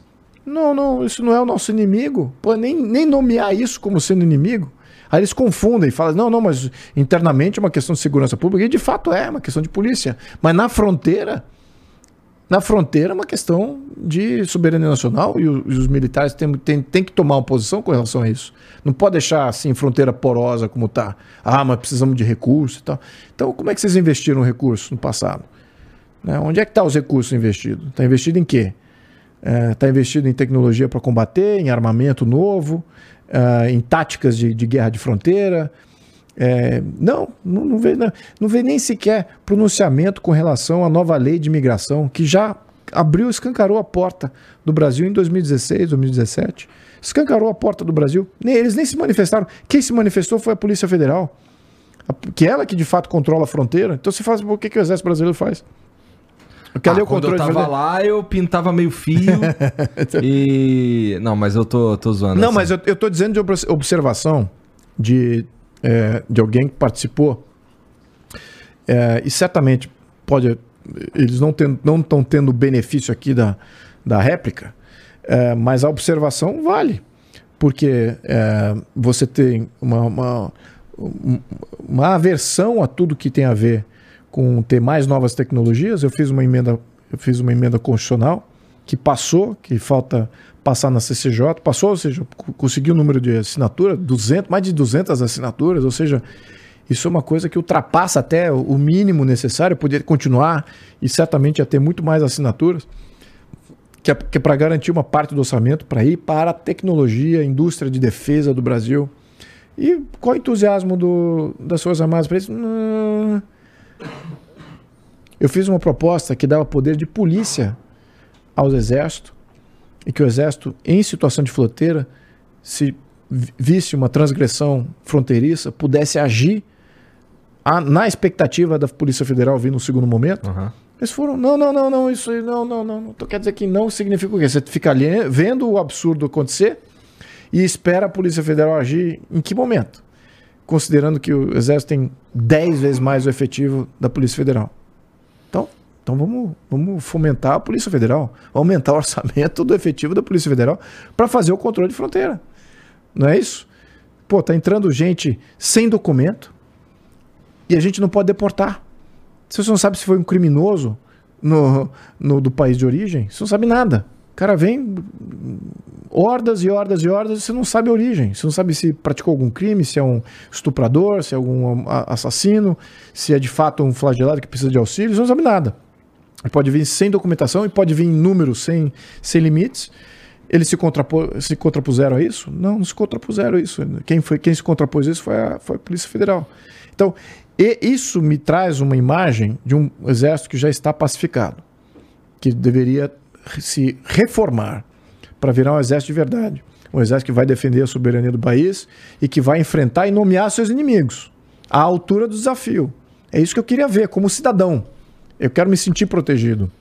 Quero, quero sentir isso, quero sentir, quero ver meu país forte, bem defendido, com novas tecnologias, novos tanques, novos aviões, novos. Eu quero ver isso. Olha só, eles que deveriam estar querendo isso. Eles querem, eles falam ali, mas eu, eu não vejo a política por trás do que eles dizem que querem. Querem submarino nuclear, tudo bem. Eu, eu acho que tem projetos de longo prazo, mas eu fiz uma emenda constitucional para garantir orçamento para isso.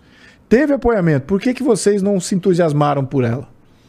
Tá é, entendendo. Tá entendendo? Que, que, por quê? Porque eles querem controlar o orçamento, para não ir especificamente para a indústria, para ir para benesse, previdência, é, aumentar salário, aumentar benefícios. É isso aí. Então virou... É, né? Eles não devem então... ver um horizonte de guerra e aí fica mais em paz, né? Uhum. Tô te entendendo, tô te entendendo. E isso me decepcionou bastante.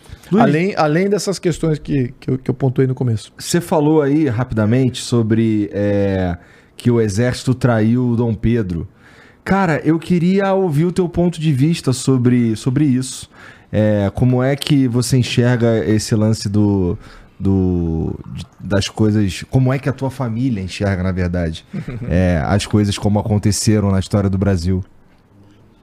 A família, ela, ela é muito religiosa, então o perdão é a base. É, é a base da felicidade.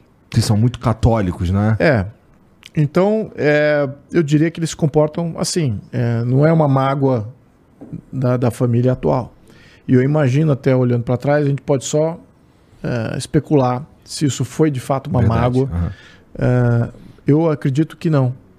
Eu acredito também que, pelo lado da fé, pelo lado é, da moral, eles tenham entendido, entendido isso como, um, como e, e perdoado.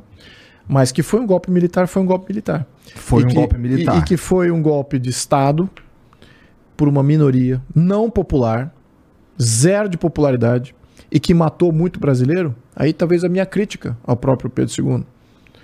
É, Pedro II não queria derramar sangue. O almirante Tamandaré, até chamado Pedro II, lá teve, tiveram uma conversa que muito é, sigilosa, que historicamente acho que nem não se sabem, só se especulam o que, que, ele, o que, que os dois discutiram, mas deve ter sido alguma coisa do, do, do gênero: olha, a Marinha é muito maior que o Exército, podemos acabar com isso agora. Fecha aqui os portos e, e acabamos lá com os revoltosos, que era uma parcela do Exército, não era também todo o Exército, era uma parcela do Exército.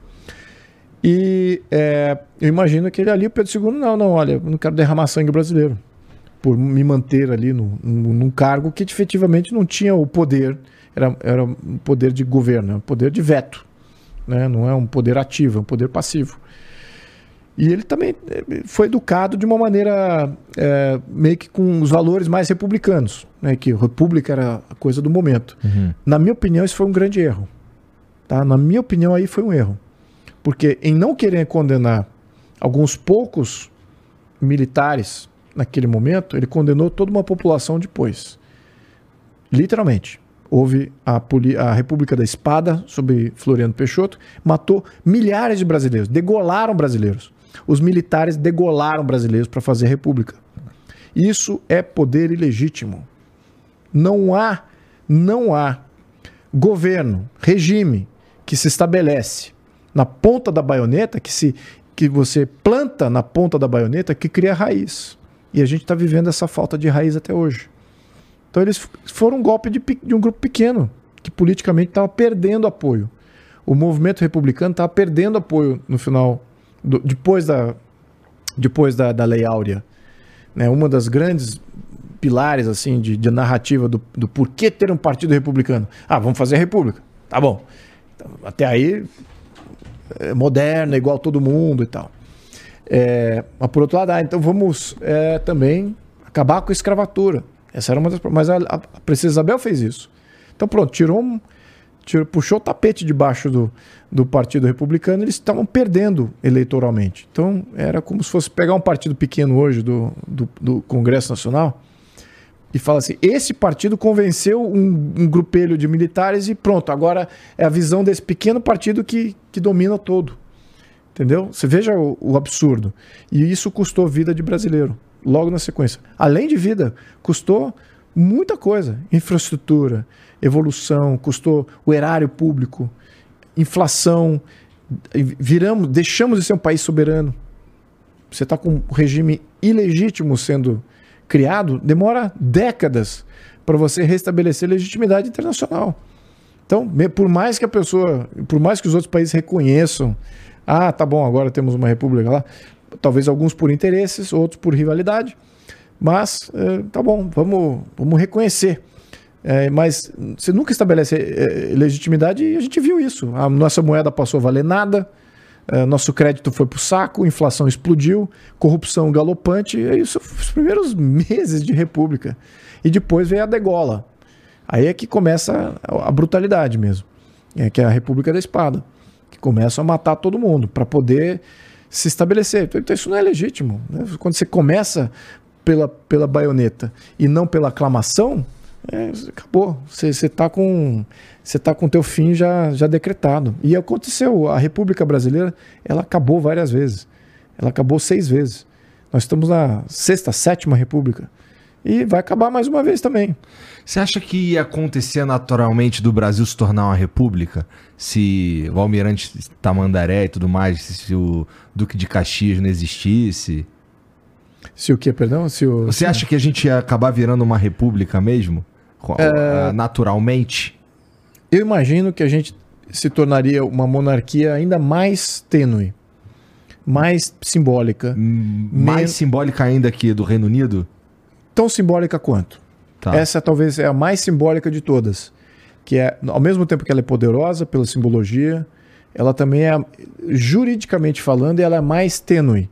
Se você for ver a, a, a monarquia da Noruega, da Dinamarca, da Holanda, da Espanha, de Liechtenstein, são monarquias mais efetivas, com poder ao monarca mais efetivo do que a, do que a monarquia inglesa.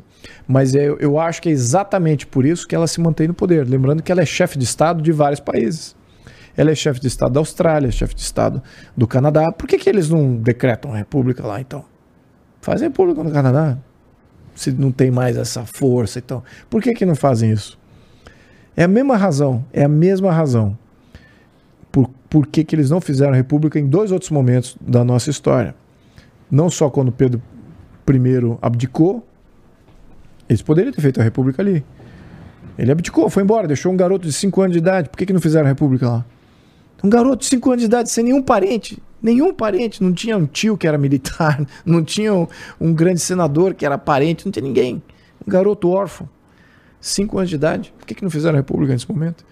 A mesma coisa, no começo, né, quando estava Pedro I, é, naquele momento de, de independência, indo para trás da história, é, por que, que não fizeram uma república ali? Né?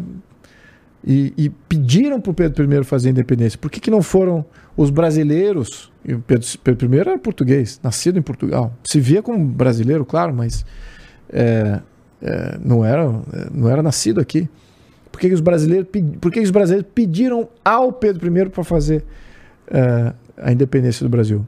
A palavra é legitimidade. Essa palavra é forte. Ela existe caso você aceite ela ou não. Independente de se você está imbuído do valor que ela tem ou não. Quando é legítimo, a coisa transcende. Quando é ilegítimo, também transcende. Só que para o lado errado e transcende para revolta, para mágoa, para corrupção, para roubar, porque isso aqui é terra de ninguém. Então, quando ela tem legitimidade, você não, isso aqui é meu país. Isso aqui é minha pátria, isso aqui é onde eu nasci, onde eu pertenço, para onde eu vou, para onde meus filhos vão. Então, é isso que tá, a gente perdeu. Perdemos a legitimidade, estamos entregues à ilegitimidade recorrente. E a falência da República, ela é recorrente também. Então, prever que a República da, criada em 1988 vai terminar, isso é uma previsão quase que certeira. Quando que isso vai acontecer? Eu acho que não é tão. Acho que ainda na nossa geração isso vai acontecer. Sério? Eu acho. Uhum. E existe é, da tua parte ou da parte da tua família uma vontade de restabelecer monarquia e tudo mais? Existe. Isso, isso é possível?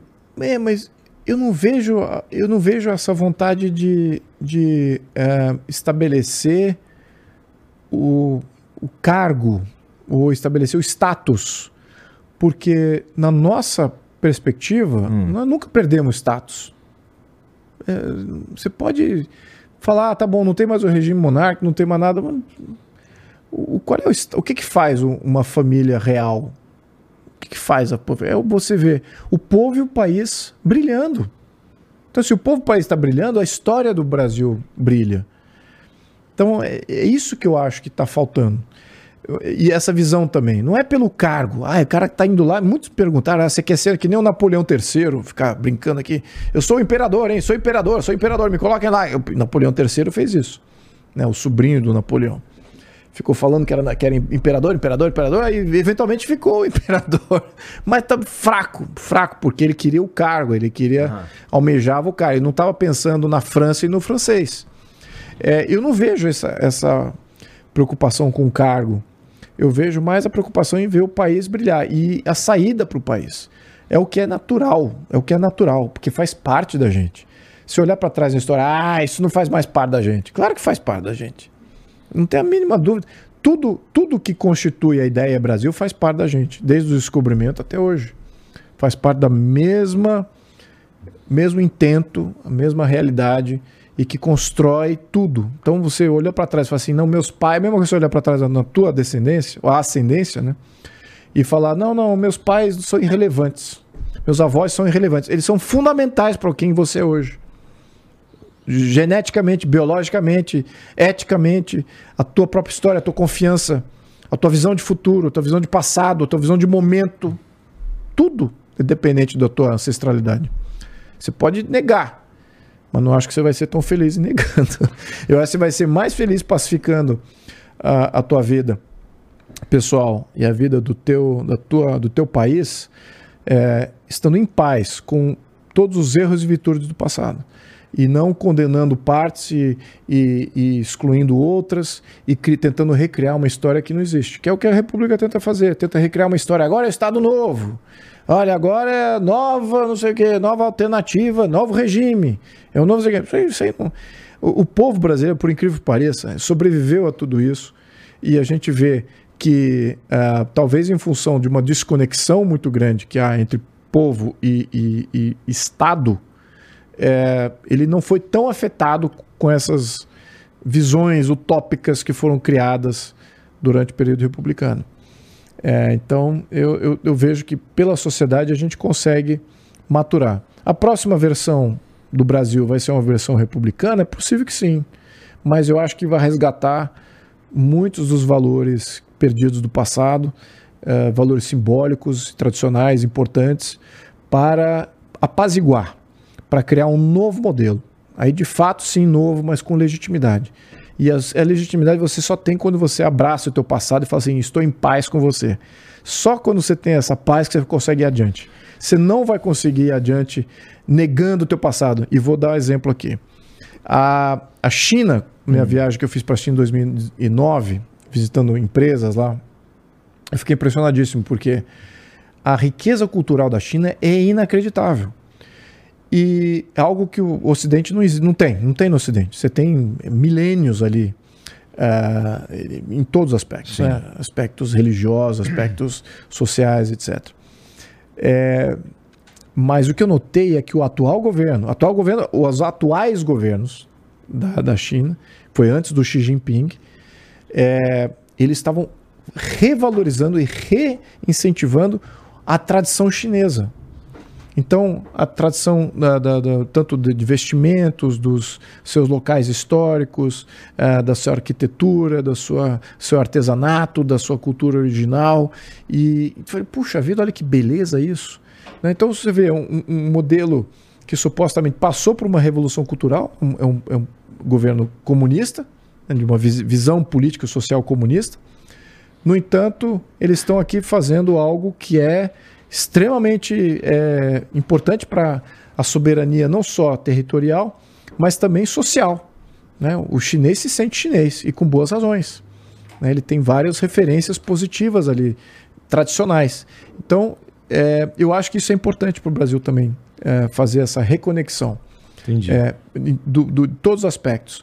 Você só se lança a ser um grande país quando você tem uma grande sociedade. Para você ter uma grande sociedade, você precisa ter uma sociedade em paz com toda a sua origem, toda a sua história, os percalços que vocês percorreram, para que você possa evoluir. Se ficar tentando ir adiante, matando e criminalizando tudo que tinha no passado, a garantia é você não vai evoluir. Muito pelo contrário, você vai se tornar o que, é hoje um filho rebelde. Em muitos casos é, é, é meio que inseguro, sem saber qual, qual é a sua missão, e sem saber qual é o seu destino, seu futuro, sem respaldo, sem ter uma família que possa ajudá-lo. É muito importante isso. Então, a mesma coisa se reflete em questões familiares, como se você reflete na, na sociedade como um todo. E é isso que é importante. O Brasil precisa dessa, de apaziguar isso em um novo modelo de Estado que seja de fato representativo, em que a sociedade tenha muito mais interferência, muito mais presença e, ao mesmo tempo, é um Estado que, seja, que se proteja das interferências externas, que blinde o país para que a... isso aqui é de fato democracia. A democracia vem da base para cima, né? É a base que define qual é, é. Que, qual é a agenda política, né? Não é o político e, a, e, e os acordos palacianos.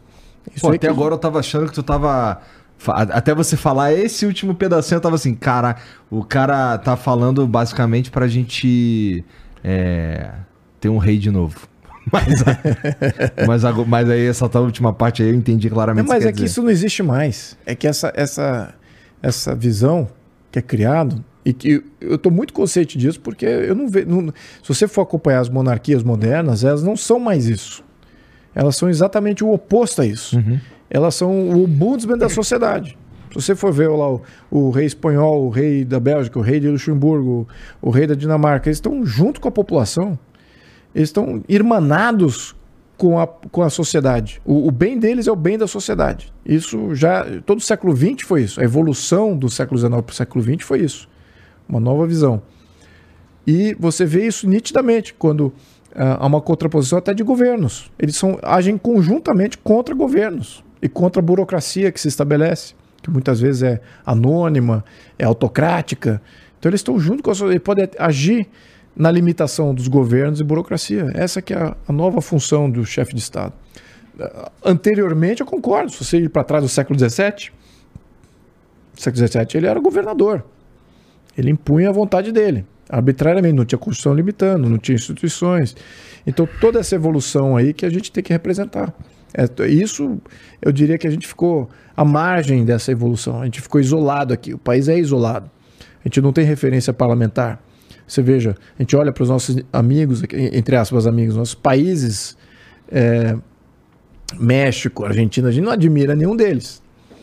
Nós não temos referência. Ó, oh, fizeram isso lá no Chile. Agora, talvez.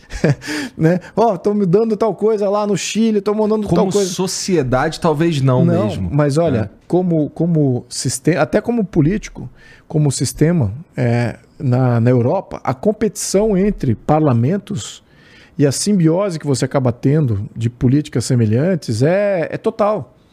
Os parlamentos são próximos. Você tem ali. É, Paris com Berlim, né? uhum. uma, uma, viagem de trem de, de algumas Sim. horas, mas é uma viagem de avião rápida, né? Com, com Roma, com é, o parlamento inglês. Então, eles não estão muito distantes nos seus regimentos, nas suas uh, leis e nas suas representatividades. E as rivalidades que existiam até, uh, até o século XX, vamos dizer assim, é, fomentava a melhoria. Então, um quer ser mais democrático que o outro, tem um sistema melhor e tem uma civilização melhor, porque nós temos um, um modelo mais respaldado. Isso também se reflete no futuro do parlamentar. Veja por quê. É, você veja o que é normal na, na Europa, assim como nos Estados Unidos e também no Canadá, é, muitos desses membros de parlamento, membros de congresso, assumirem posições de é, conselho em grandes empresas em, no, na economia, uhum. depois que eles deixam de ser políticos. Por quê? Porque o prestígio de você ser um senador, o prestígio de você ser um político, um, um, um, parlamentar, e você depois vir a ocupar um cargo de conselheiro numa grande empresa no, na Europa e nos Estados Unidos, ele é total, porque o sistema é bom. Porque o sistema é, é um sistema validado por todos. Aqui no Brasil, Quantos, quantas empresas vão chamar lá um ex-deputado, um, um ex-senador para comprar ali o conselho? A, reputação deles não ajuda, pois né? é, uma coisa puxa a outra. O sistema não é visto como sendo um sistema que valoriza os seus representantes. Isso é verdade. E, e aí o, o senador e o deputado falam assim: puxa vida, eu não tenho saída aqui, vou ter que me corromper para fazer um pé de meia, e porque o meu futuro vai ser garantido por essas micro corrupções aqui, micro entre aspas, algumas são gigantescas que vai me garantir um futuro fora da vida política, uh, já almejando uma saída. Então, essa dinâmica, você vê que é uma questão de sistema. Né? A priori, como é que se começa a, a, melhorar a coisa? Com um sistema melhor, um sistema com mais limites, que você não tenha corrupção, mais transparência, com envolvimento da sociedade, se sente representada. Se ela levanta lá uma questão de ordem, ela é escutada. Vamos impeachar fulano? Vamos impeachar fulano. Tá certo? Vamos aceitar que essa iniciativa para essa lei aqui? Vamos aceitar essa iniciativa. Uma democracia jeito... direta? Mais direta, sim. Sem, sem, a, sem a possibilidade de você mudar o sistema. Isso que é, o, que é a chave. É, a chave da democracia direta funcionar é ela poder interferir, interferir em tudo, menos no sistema. Então, o sistema se mantém blindado é, contra essas é, volatilidades da opinião pública e, e mas a opinião pública ainda é, ela prevalece em temas pontuais. Então é, é assim Não, que os... vamos dar um jeito de sacanear isso aí também, Luiz. Olha, se você estiver fazendo a defesa disso é, e vários outros como você que tem influência, tem alcance, a gente consegue, a gente consegue. Eu é, vejo. Eu gosto da ideia de, de mais plebiscito. Eu gosto da ideia de ouvir é, mais o, o cidadão é. e tomar umas, vamos lá, vou fazer um projeto de lei porque eu fui provocado pela sociedade. Uhum. Eu, eu gosto dessa ideia, sabe? É, não gosto muito da, de pensar que, por exemplo, que saiu da cabeça de um cara aí certo dia que a gente não podia mais ter canudo de plástico. É. Sabe assim, parece, porra, cara, quem foi que te pediu essa porra? Entendeu? É. Então, é, é, nesse sentido aí. Lei eu, federal ainda, né? É, Brasil eu, todo. Eu curto é, a é. ideia de uma de, um, de, um, de, uma sociedade mais presente. Mas, por outro lado, eu penso é, de uma maneira um pouco mais prática, que é a gente tá pronto, a gente é educado o suficiente para fazer isso aí, cara, na tua opinião? Você acha que o, o, a nossa sociedade lidaria bem com esse tipo de, de autonomia barra poder? Porque assim, olhando agora para a sociedade, o que a gente vê, a sociedade brasileira, acho que tá meio assim no mundo, né? É, é uma polarização que tá todo mundo brigando de é. maneira ferrenha. E tem uma parte que tá tentando, gente, ó, cara, tem coisa legal aqui, tem coisa legal aqui também e tal. Vamos pensar os assuntos com a nossa própria cabeça e tudo mais. Mas a verdade é que tá todo mundo meio brigando. Então, cara, é, acho que a sociedade, acho que a gente não tá pronto. Cara, você não sabe. Eu vou usar, vou usar a palavra cara. Você me ressuscitou aqui meu vai. antigo carioquês que eu não uso há 40, mais de 40 anos. É, nenhuma sociedade está pronta em qualquer momento. Nenhuma. E se for olhar todas as sociedades que evoluíram, não foi pelo todo. Foi sempre por alguns poucos que se mobilizaram pelo todo. O todo não se mobiliza pelo todo. São alguns poucos que se mobilizam pelo todo. Sempre. A história da democracia nos últimos 200, 300 anos sempre foi assim. E as sociedades que atingiram uma democracia muito mais evoluída, que hoje são referências e que estão também passando por seus problemas de representatividade, etc. É, nenhuma delas, quando conquistavam esses momentos, estava lá com o engajamento de é, 100% de pessoas que eram letradas, que sabiam ler e escrever, que estavam engajadas politicamente. Até tem um movimento nos Estados Unidos que é o movimento dos 3%, hum. que é um movimento que de fato diz, olha, a Revolução Norte-Americana foi feita por 3% da população norte-americana da época. Assim como todas as outras grandes é, é, movimentos evolutivos dos Estados Unidos. E se você for ver isso, é um paralelo também com países europeus. Então, não, não, não há necessidade do todo estar preparado, mas há necessidade sim de haver as mudanças para que essa nova realidade exista, em benefício do todo. O todo vai aprender. O todo vai aprender. Os Estados Unidos era totalmente iletrado até o século XX, e mesmo assim cresceu com o sistema, defendeu o seu sistema de governo, defendeu ali as suas, os seus direitos, suas liberdades. E intuitivamente o povo entendia isso. E não foram todos que entendiam. Tinha alguns até aliados mais à Inglaterra durante muito tempo após a independência. É, mesma coisa que se passou na, na, França, na Inglaterra. Inglaterra, então, as referências de democracia no Ocidente é Suíça, Inglaterra e Estados Unidos. São os três países em que você promoveram expansão eram referências na, no período de expansão da democracia, uh, e ao mesmo tempo foram os que sobreviveram quando houve colapso das democracias uh, recentes, né, recent, recentemente criadas. Uh, no entanto, o número de democracias vem crescendo né, nos últimos 200 anos. Estamos vivendo agora um colapso em função dessa nova vertente, é, nova intentona é, globalista e também de poderes locais, como agora esse negócio do, do Foro de São Paulo, interferência aí dos, dos partidos de esquerda aqui na América Latina. Estamos vendo uma, uma, uma, uma, um perigo de ter um retrocesso aí na criação de novas democracias. É, mas é por isso, não é uma coisa que você só mantém com é, classe média dominante, instituições separadas Estado de Direito e liberdades garantidas.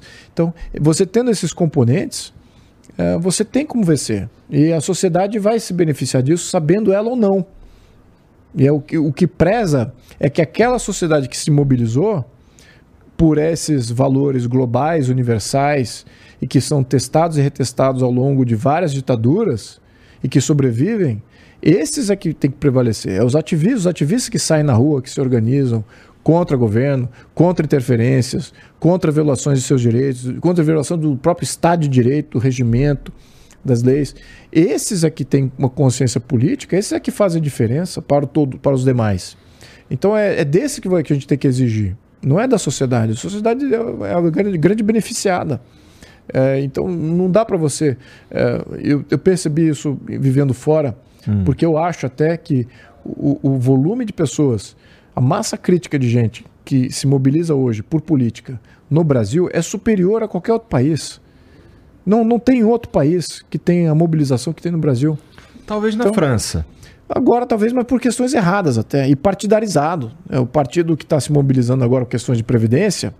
Claro que a questão previdenciária pega todo mundo, uhum. pega um extrato bem, bem amplo, mas é partidarizado. São partidos de oposição como um todo indo ao encontro de uma reforma da Previdência. Se mobilizaram para isso. de um jeito diferente. Perdão? Aqui você enxerga que isso funciona Sim, diferente. enxergo totalmente uma aversão completa a, ao partido, ao partidarismo. A gente não tem profundidade partidária. O, o, a França tem uma, uma, uma vantagem, é que a ideologização, a educação na França é muito avançada, a, a, é um país letrado há, há várias décadas, né, talvez é, um século, mais de século, e o que acontece? A partidarização lá é muito é, expressiva. Então você tem jornais e partidos e opinião pública de diversos segmentos e tem coerência é, e, e, e, se seguram nessas coerências. Então, o político lá não é tipo o centrão aqui, que ah, agora eu defendo o governo, ah, agora eu sou contra o governo, ah, agora eu me elegi pela direita, mas eu vou, eu vou apoiar os projetos da esquerda. Lá não tem essas coisas. Lá você segue, claro que deve ter devido, devida medida, mas é, não é uma, uma, um comentário é, geral. No geral, todos respeitam os partidos que o, e o segmento da sociedade e a opinião daquele segmento é, que o elegeu. Então lá tem mais ideologização partidária e mais profundo e, e, e, muito mais abrangente, também em respaldo em, instituições. Mas também tem o lado contra tem, tem o lado da esquerda, mas também tem o lado da direita. Tem o lado conservador, tem o lado liberal, bem calcados em, em mídias, em partidos, bem representados. Aqui nós temos uma, uma, uma esquerda dominante em todos os aspectos, Uh, e temos um centrão sem ideologia nenhuma e uma direita que quer nascer como sendo um contraponto a uma esquerda dominante, que domina todo esse, uh, todo esse aparato e, e, o que nós constituímos hoje como ecossistema político. Então, Aqui é, no Brasil a galera não sabe nem direito o que é ser de esquerda ou de é, direita. Estão aprendendo. A verdade é que a falta aqui é menos da esquerda e mais da direita. Isso é, uma, é um grande problema da direita. E não é só aqui no Brasil. É, em, em, todos os países tem um, um, grande, um grande problema de você não ter tido um manifesto da direita, como teve o, o, o, o Big Bang da esquerda, começou com o manifesto comunista. Antes de Marx existia esquerdismo? Claro que existia. Sim. As ideias uh, já, já gravitavam, não era, mas ele concatenou aquelas ideias num, num manifesto, eh, em duas obras talvez, que são expoentes e que eh, criaram multiplicadores daquelas ideias, novas vertentes, novas evoluções dessas ideias. Então, daquilo mas tem veio... os papas do, do, dos conservadores, não tem? Não, mas não, ela não está tão bem calcada Entendi. a ideologia da direita, entendeu? Ela não é, é ela é menos clara. Ela tá é menos clara e ela passa a ser para a maioria da população uma rejeição da agenda da esquerda, uma rejeição do que, que a Isso é esquerda é quer e menos do que qual é a nossa proposta, qual é a nossa Cara, agenda. Você está falando uma verdade mesmo que a galera, eu conheço uma galera que se põe de direita só porque eles não são, não querem ser de esquerda, mas eles não sabem direito o que, que é isso, é. né? E tô entendendo. Então, a tá falta é dizendo. é nossa, a falta no nossa, eu tô me incluindo aqui na direita, mas a falta, a falta é nossa. É, tô me incluindo não, sempre fui, a verdade é essa. É, então eu vejo essa deficiência. É, o que, que, cabe aí? Cabe mais livros, mais é, documentação, mais é, exposição cultural, mais debate público? É, cabe tudo isso. E eu não vejo a, a, a, a, mesma intensidade, talvez, de querer fazer essa, essa, essa nova ideologia uh, prevalecer de uma maneira mais uh, envelopada. Ela está meio difusa em diferentes cantos. Né? Hoje a direita ela ela vai desde o militarista até o, o libertário. Né? Tem um escopo bem, bem amplo.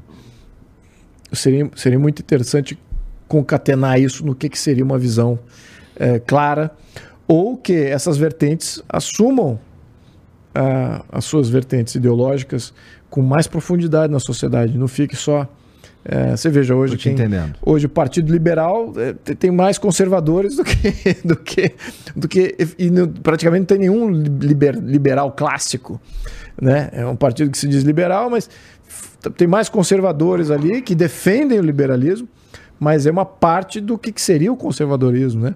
E tem os, liber, os libertários, os anarcocapitalistas, esses não tem bastante dinâmica até na, na, nas redes sociais e, e no pensamento, é, mas ainda não tem um, um, partido próprio né, dessa ideologia. No caso da, do, da Europa, sim, tem. Tem, tem partido conservador, tem partido liberal clássico. Lá o liberal clássico é, não é como o liberal dos Estados Unidos, tá? É, é, é, ainda Bastiat, é, é, é, Adam Smith, ainda no, no, Mises, etc. Tem pensadores europeus in, incríveis aí nesse sentido. Então, lá, em função do tempo e da maturação, uh, esses substratos sociais e políticos eles estão representados. É, e, e, ninguém fica questionando muito o jogo, né? Que tipo de, por exemplo, De Gaulle fez uma grande, um grande ajuste na, na quarta República Francesa, uma porcaria de república, né? Uma instabilidade política brutal, zero de governabilidade, é, o mesmo voto que o Brasil tem, uma série de problemas aí.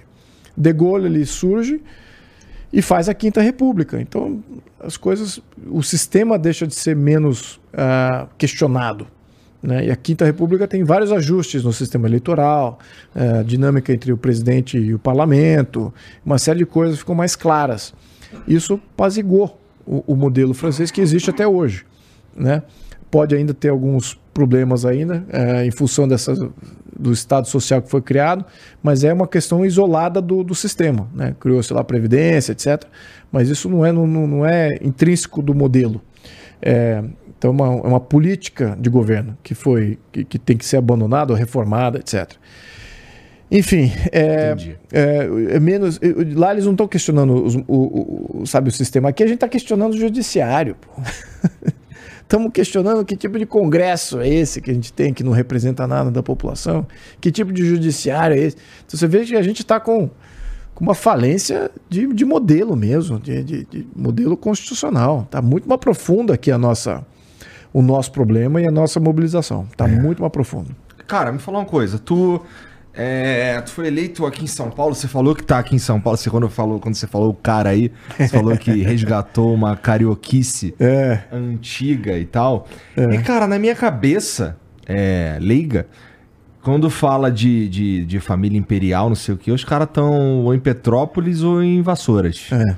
É. é tá, tô, tô errado em não, pensar é isso? É isso aí, é isso aí. A família, é, a minha família é de Vassouras. Aliás, Vassouras acabou de se tornar cidade imperial pelos vereadores de Vassouras. Quer dizer? Quer dizer que ela vai ter uma referência histórica, que ela é, é sede é, da nossa, do nosso ramo é, recente, aqueles que voltaram é, para o Brasil, né, meu, meu avô, Pedro Henrique, minha avó, Maria, e vieram para o Brasil, fizeram família grande aqui. Tem mais de 12 filhos, né? Tiveram mais de 12 filhos, 30, 40 netos. Então, é para validar isso, né? Como sendo uma, uma, cidade imperial, lá eles estão enterrados, né? Então, meu avô está enterrado lá, minha avó, meu primo que também faleceu no, no, no voo. Uhum. E então é, tem uma tia também, então tá, tá virando Deixa eu te dar uma cutucadinha, que é o seguinte, cara. É, tem uma questão lá em Petrópolis que, que você deve responder bastante sobre uhum. isso também, que é o lance lá do Laudêmio e tal. Uhum. É, em 2021, eu acho, teve o lance lá daquela catástrofe. Foi em 2021? Talvez tenha sido.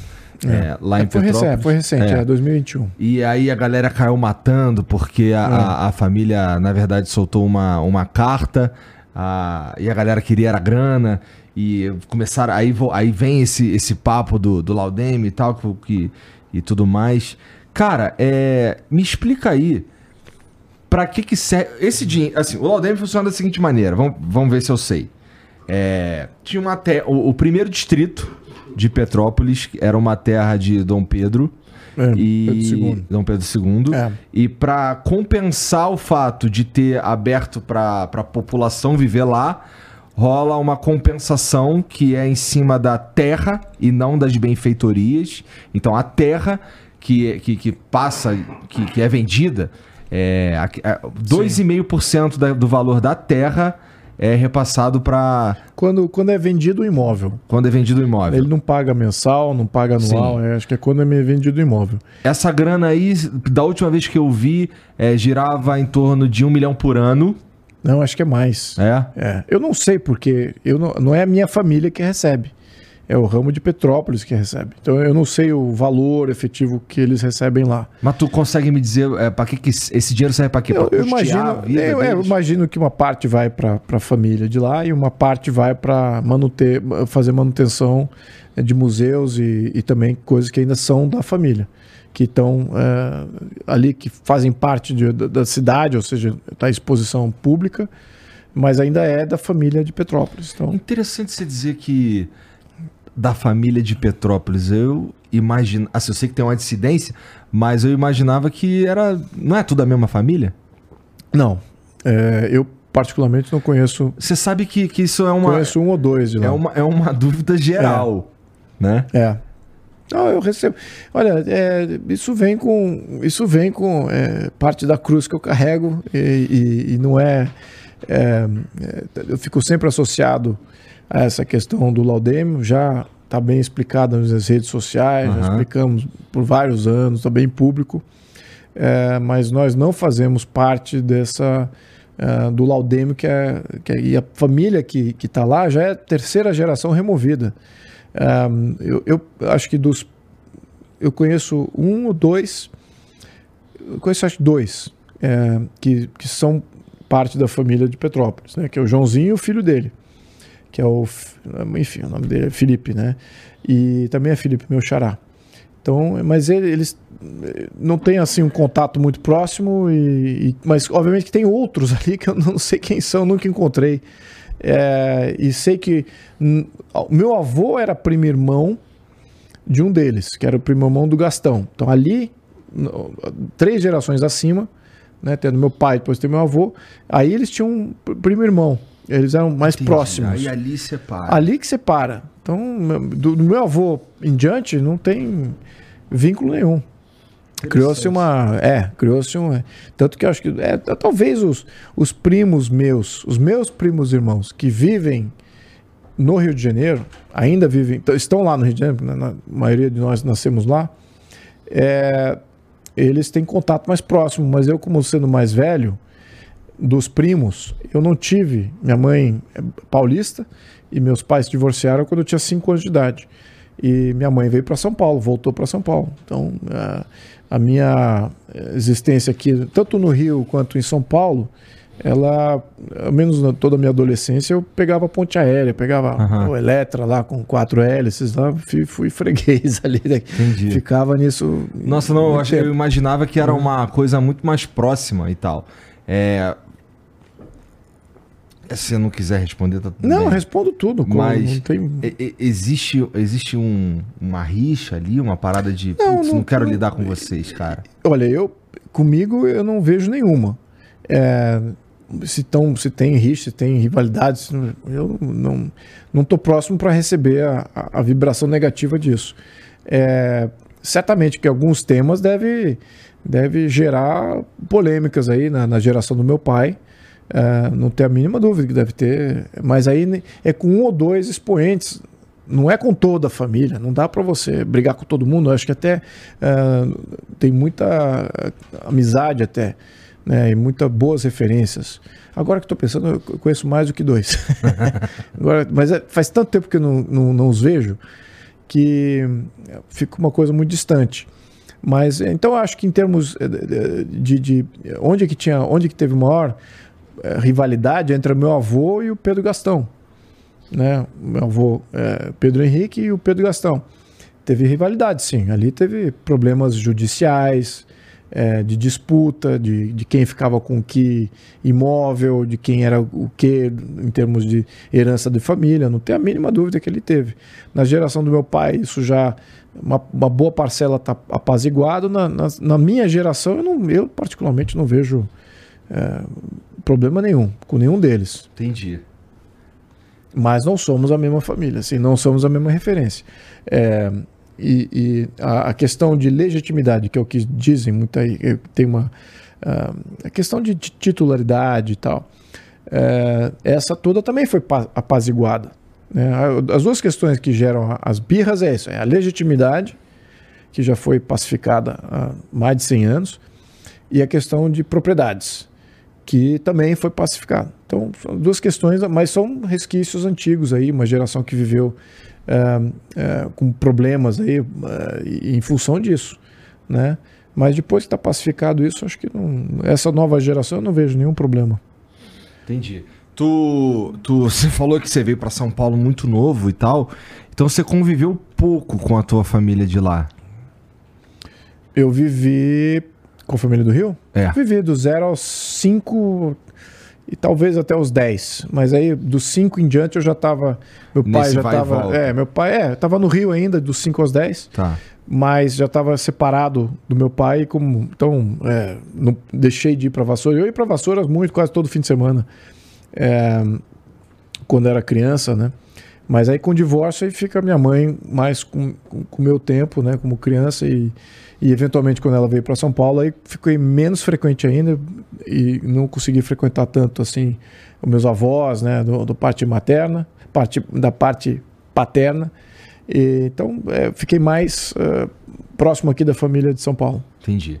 Quanto tempo tu se vê ainda, cara, fazendo política? Olha, eu. Tu acabou de ser eleito, né? É, mas.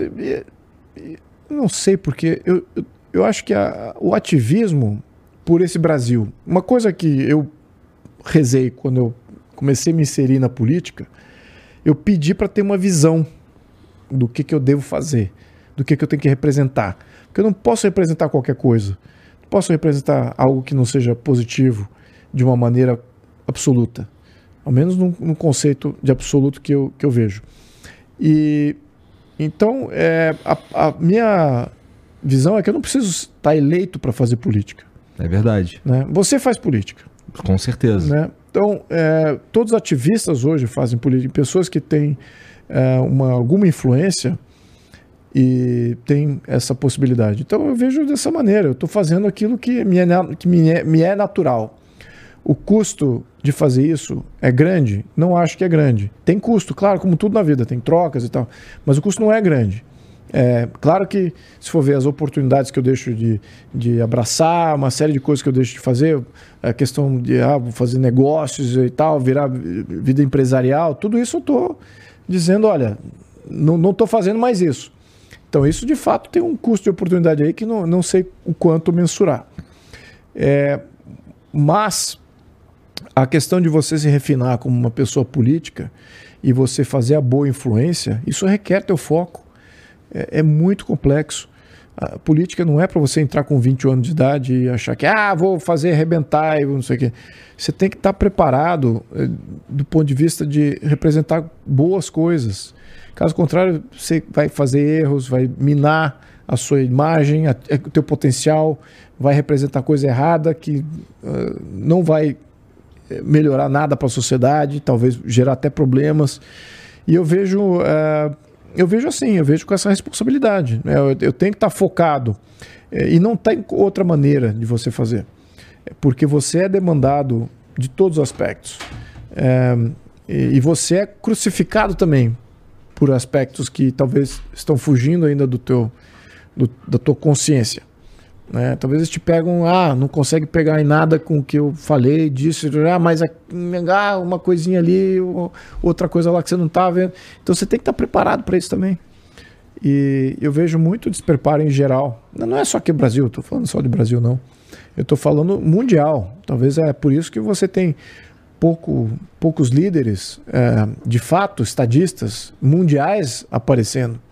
Você não vê nada vindo da Europa grandes líderes europeus, tá vendo nada. Estados Unidos, então, é uma grande piada. Você está falando de conservadores? Estou falando de líderes políticos, com grandes em pensamentos. Geral. Em geral, não tem nada. Você tem fantoches, você tem é, dominados, você tem pessoas que é, representam interesses de grupos e, e não estão vindo com, com soluções aí muito mais é, aquém da visibilidade.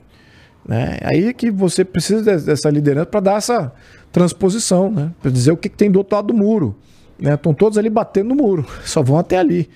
E, e não tá bonito não de ver. Você veja, pô, você veja a liderança que tem aqui no nosso hemisfério. É piada falar que o Biden hoje é um, é um grande líder. É piada para fazer qualquer cachorro dar risada. É, que o Trudeau da, do Canadá é um grande líder. Falar que o Macron é um grande líder. Pelo amor de Deus. Ou quem é o primeiro-ministro da ocasião agora na Inglaterra. É, é para você fazer dar, morrer de dar risada a qualquer analista político.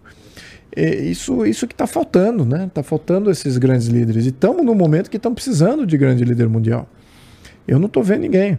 Aqui o nosso presidente está tentando virar é, o, grande, o grande interlocutor mundial, ganhar o prêmio Nobel da Paz, mas é o prêmio ignóbil, e talvez ele ganhe. Né? Mas o prêmio Nobel da Paz ele não vai ganhar de jeito nenhum. É meio que o Lula sempre fez, né? Ele está fazendo o que tá, ele sempre fez. Ele está tá viajando porque ele sabe que no Brasil ele não, não tem segurança nenhuma. Aqui ele não tem, não tem pátria aqui. Ele, para ele, o lugar mais seguro é viajando ou de volta em Curitiba, lá na, na, na PF da, de Curitiba. Tava seguro. Mas é, passeando pelo Brasil, ele não tá seguro, não. Não acho que. Ele sabe disso. Bota ele para andar em qualquer lugar público aí, não acho que ele tenha é, capacidade para isso e, e, essa liberdade, essa tranquilidade. Mesmo Mas quem me, tem aqui no Brasil isso? Não, olha, o Bolsonaro tinha uma popularidade muito ampla, vários deputados. Mas é igualzinha do Lula, pô. É, não, não sei se no é ponto, assim, Se a gente for levar em consideração é, o resultado das eleições, é, é meio a meio. Sim, mas o meio dele é um meio ativo. O, o, o, Lula não tinha um meio ativo. Mas esse meio ativo, vou te provocar. Sim. É é uma galera assim meio com uma visão eles olham pro Bolsonaro, assim também olham pro Lula, tá? Sim. Também eu acho que é, é meio simétrico nesse sentido. Uhum. Que assim, nossa, esse cara é meu Deus. Eu não consigo entender isso como algo positivo, cara. Não, isso não é positivo. Tá? Isso não é positivo e, e eu acho que isso é ruim em absoluto, para qualquer lado é, porque as pessoas são falhas. Você fazer uma adoração, uma deificação de uma, um ser humano. Mas você concorda comigo que é meio que acontece? Não, acontece, claro que acontece. É, isso eu, eu diria que reduz a conversa política a uma conversa de pessoas, né? de, é, de você absorver a pessoa como sendo a solução. E, e, e, é o que ela representa que é a solução. É isso que é o fundamental. Isso é natural de é, populismo, ele é popular. Verdade. Entendeu?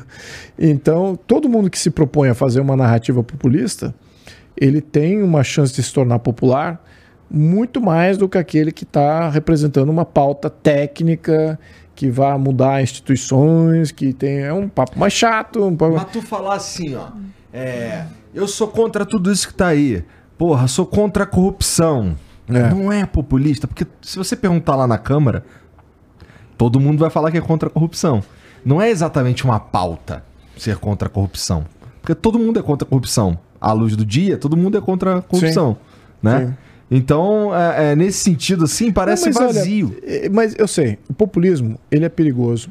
É, no passado, houve mais líderes populistas vinculados à esquerda do que com a direita. É, pela natureza da coisa, né? Pela natureza, exato. Pelo poder que o Estado dá em uhum. fazer uhum. populismo. É, no entanto, a dinâmica ainda é populista no Brasil. É uma é dinâmica em que ninguém confia em instituição nenhuma. Essa ideia de você uh, mobilizar por pauta é difícil ainda da população comprar, muitos não entendem, não entendem o sistema tributário, não entendem o sistema tributário. Que, por não, sinal, é muito complexo que, mesmo. Que, que, é complexo mesmo, que rouba, que rouba é, é, é, patrimônio, rouba renda, rouba oportunidade todo mês. E, e, a pessoa não entende que precisa se revoltar contra isso. Os países desenvolvidos, eles se revoltam mais por questões tributárias do que por qualquer outra questão. O Brasil, a última questão que ele se revolta é por questão tributária se revoltam por tudo, menos o, o que rouba deles todo mês. Então. É... Tá soando anarcocapitalista, hein, Oi? Luiz? Tá soando anarcocapitalista. Ah, eu, eu, tento ser a síntese da direita. Tem que ter tudo aí. Tenho desde o militarista até o anarcocapitalista. Mas o, mas o que, que eu preciso dizer aqui é que se o populismo for usado para fazer as boas reformas, e é possível representar as boas reformas, por que não? Por que não? Porque de fato é isso que nós estamos precisando. É, e tenho algumas referências históricas que fizeram isso, tanto para o lado bom quanto para o lado ruim. É, fazendo boas reformas para o bem, como boas reformas, ou boas reformas para o contexto populista do mal. Mas eu vejo que a gente precisa levar a população, popularizar temas que não são populares por sua essência, que precisam de um agente em que as pessoas confiem e que as pessoas é, admirem, para que ele consiga introjectar as grandes e boas reformas para que a gente possa ter um Estado melhor no, no momento seguinte. É, eu esperava isso do, do Jair Bolsonaro.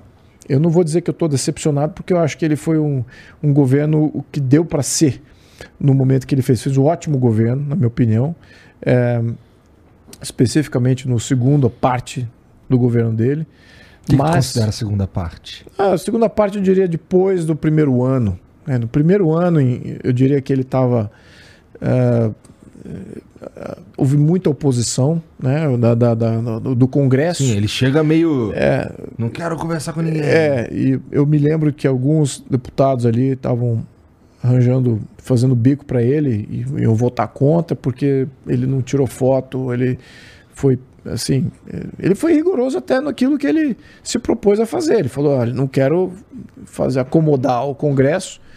Então ele não queria nem tirar foto com nenhum que era vinculado ao centrão, vinculado aí às forças que estavam uh, vinculadas ao passado maligno aí. Então tá mas, tá certo. Mas uma... não tinha jeito. Mas é, mas aí, mas o, o que que foi? Foi um aprendizado muito difícil, e ao mesmo tempo que é ruim você ter que reconhecer que fala, poxa vida, você tem que acomodar então pessoas que estão lá por querer fazer conchavo, querer emendas. Qual é a opção? A opção era perder a presidência ou fazer conchavo. E era, ia acontecer mesmo. Ele ia ser impeachado. Eu Sim. perdi a presidência, cara, sinceramente. Eu acho que o resultado não ia ser positivo. Porque as opções, eles estão controlando as opções. E, e, e o, você tendo um fenômeno de popularidade como esse, é, você não consegue replicar isso de maneira. Ah, agora um outro candidato vai ser tão popular quanto. Isso não é. Isso é uma coisa natural, que vem de uma, uma aclamação popular.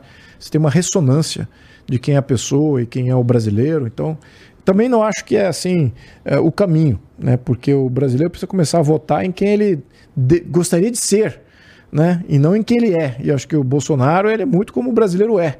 Né? Então a gente talvez tenha uma, uma evolução aí, até no populismo, para a gente introjectar.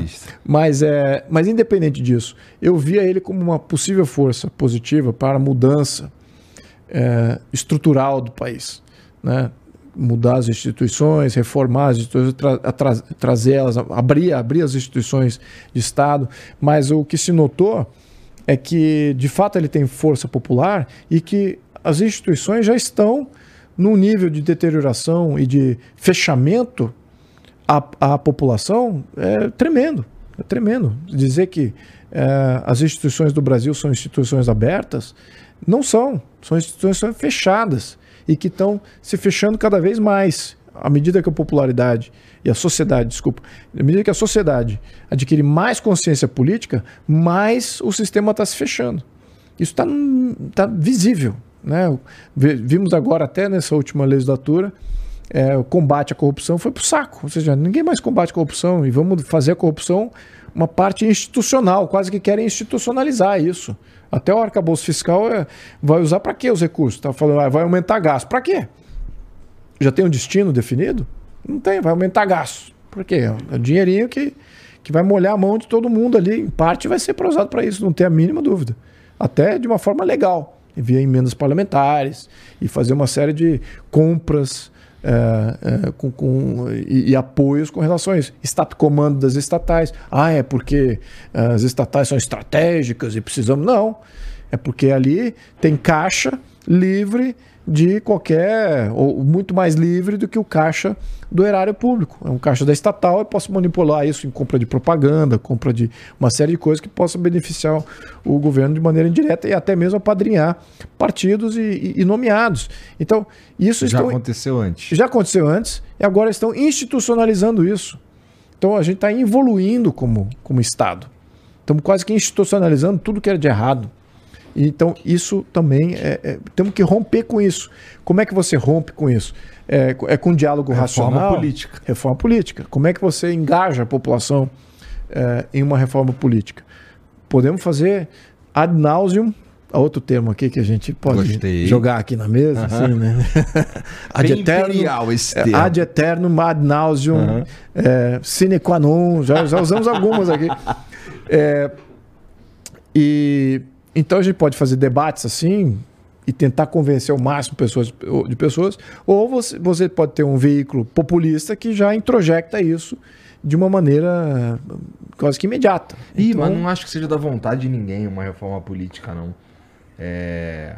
É, isso, isso eu diria que também concordo que do- dos parlamentares, até dos, dos eleitos, não é, por isso que tem que ser da sociedade. Tem que ser. A sociedade precisa se preparar. Eu tenho sempre falado isso. Eu não confio em nenhum é, partido político, nenhum político para representar as grandes mudanças. Eu não estou vendo isso. Não estou vendo isso surgir em nenhum lugar. Mas eu vejo que tem a sociedade está evoluindo em, em- em função geométrica. E o Estado ali é, travado no seu modelo fechado, certamente vai evoluir. Vai ter menos discussão, vai ter medo de retaliação. Não, não vamos falar disso, não vamos mexer nisso, porque então, então, toma. então você fica com uma, um ruído, uma, uma, um- uma conversação, uma, uma, diria que umas trocas diminuídas dentro do Estado e amplificadas na sociedade. Certamente que isso gera uma derrocada. Em que momento que isso gera a derrocada? Eh, na minha opinião, deveria mais ser mais cedo do que tarde. Mas eu, a dependência ainda é da, da, da sociedade. Está mais. eh, eh, tá, tá agindo e se mobilizando com mais inteligência e com mais consciência e sabedoria. E eu acho que isso existe na sociedade. Eu não vejo isso ah, dentro da. E, e é impossível não ter na sociedade. Isso é o que eu digo também. É, é matematicamente impossível você não ter massa crítica de pessoas no Brasil que sabem muito mais do que o Estado. É matematicamente impossível.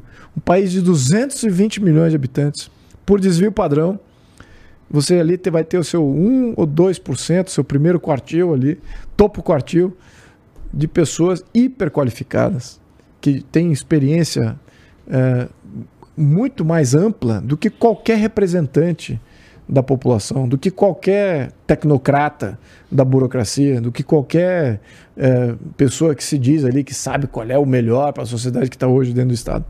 Não tem, é impossível. Então já tem uma massa crítica muito grande já no Brasil.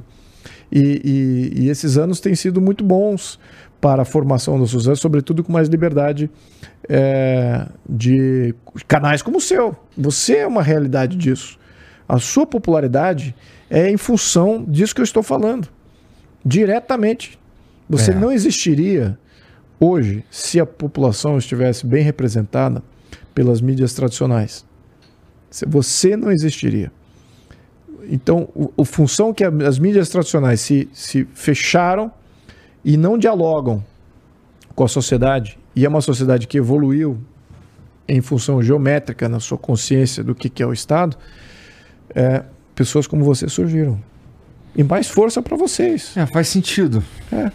Faz sentido. E mais força para isso aí. Eu acho que é isso aí que vai ajudar a mobilizar, a defender aquilo que é certo. É, porque que, por mais que eu tenha feito programas assim como o seu, eu vejo que o nível de intuição é, é, é muito, muito elevado e ao, e ao mesmo tempo é muito semelhante. Então, é, vocês todos falam a mesma coisa, perguntam coisas similares e estão querendo chegar, talvez, num, num consenso que seja é, maduro, que seja positivo e que nós não estamos lá ainda. É. Então, É, no é, fim, isso cara, que.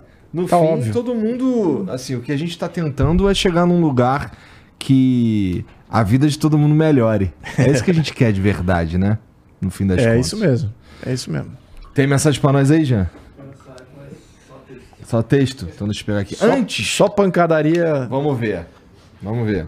Ó, tu já tomou hidromel, Felipe? Não. Não sei se chama de Luiz ou de Felipe. Como, como, te, chamar. como te achar melhor? Então vou te chamar de meu amor. É.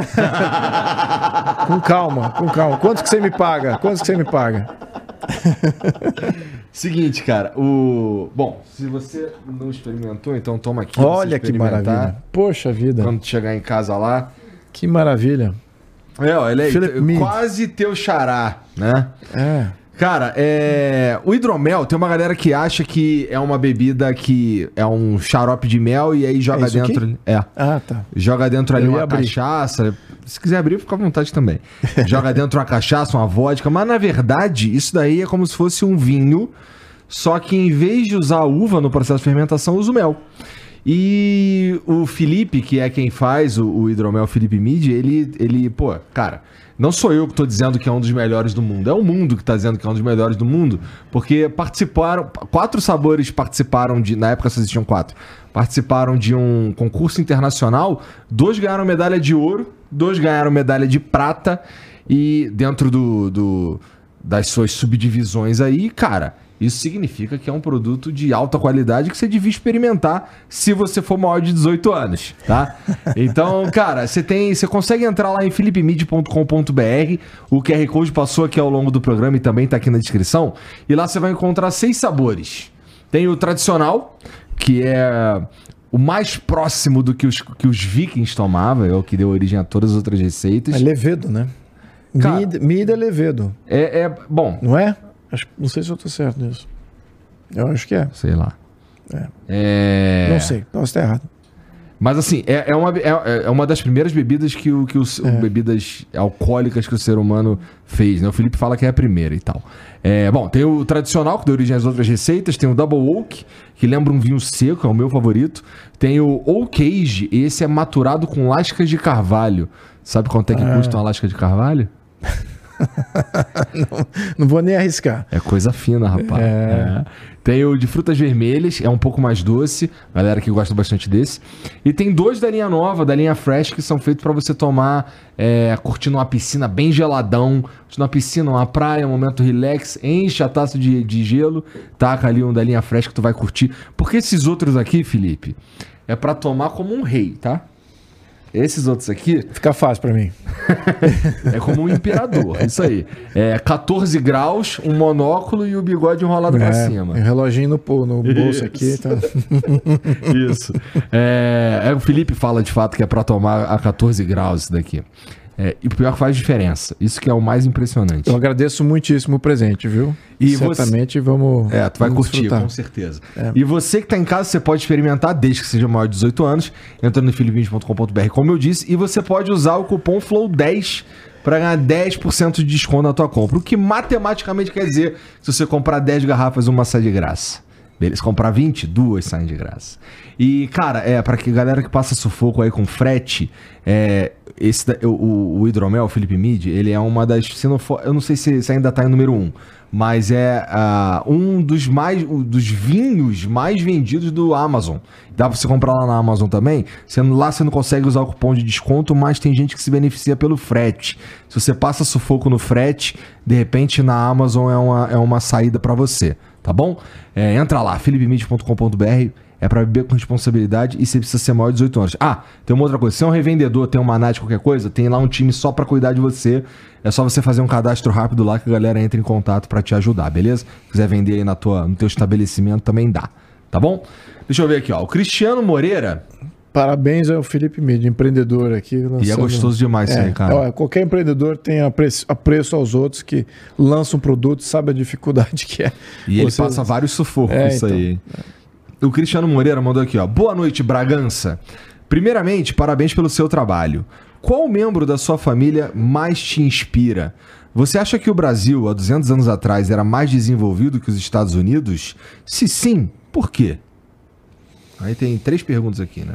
Perfeito. É, o que mais me inspira, eu diria que talvez o Teodósio Bragança. A historinha que eu sempre conto do Teodósio. Não manjo esse daí. Teodósio Bragança foi o Teodósio Bragança ele foi é, primo do Dom Sebastião. Dom Sebastião foi o último rei de Avis e que se lançou numa guerra santa no norte da África, no Marrocos, para lutar contra o Império Otomano e lá os califas e tal. E ele tinha era um garotinho, tinha 10 anos de idade e foi para a guerra. E o Dom Sebastião tinha 16 anos de idade. E se lançaram em guerra, foram fazer uma guerra santa. Então, é, montaram o exército e foram lá e morreu todo mundo, exceto Teodósio Bragança. Teodósio Bragança é reconhecido como é, pelo califa, diz o mito, que ele é reconhecido pelo, pelo califa como sendo um grande guerreiro, porque ele se lançou a combate, vendo ali toda a sua família e seus parentes e toda a aristocracia portuguesa de guerreiros, todo mundo sendo massacrado pelo, pelo Império Otomano, ele, o califa falou, pô, se eu tivesse um garoto como esse, um exército de garotos como esse, eu dominaria o mundo. E aí ele entrega de volta o, o Teodósio Bragança para Portugal. E o filho do Teodósio Bragança é quem restaura Portugal ah, como sendo o, o reino independente. Né? Então ele, ele foi fundamental. Por, quando, quando morreu Dom Sebastião, a Espanha tomou conta de Portugal e não havia por que Portugal voltar a ser um país independente. O Brasil passou a ser parte da Espanha e por causa dessa da sobrevivência do Teodósio Bragança, é, eu diria que é, Portugal, Portugal existiu, voltou a existir e o Brasil, por consequência, mais tarde.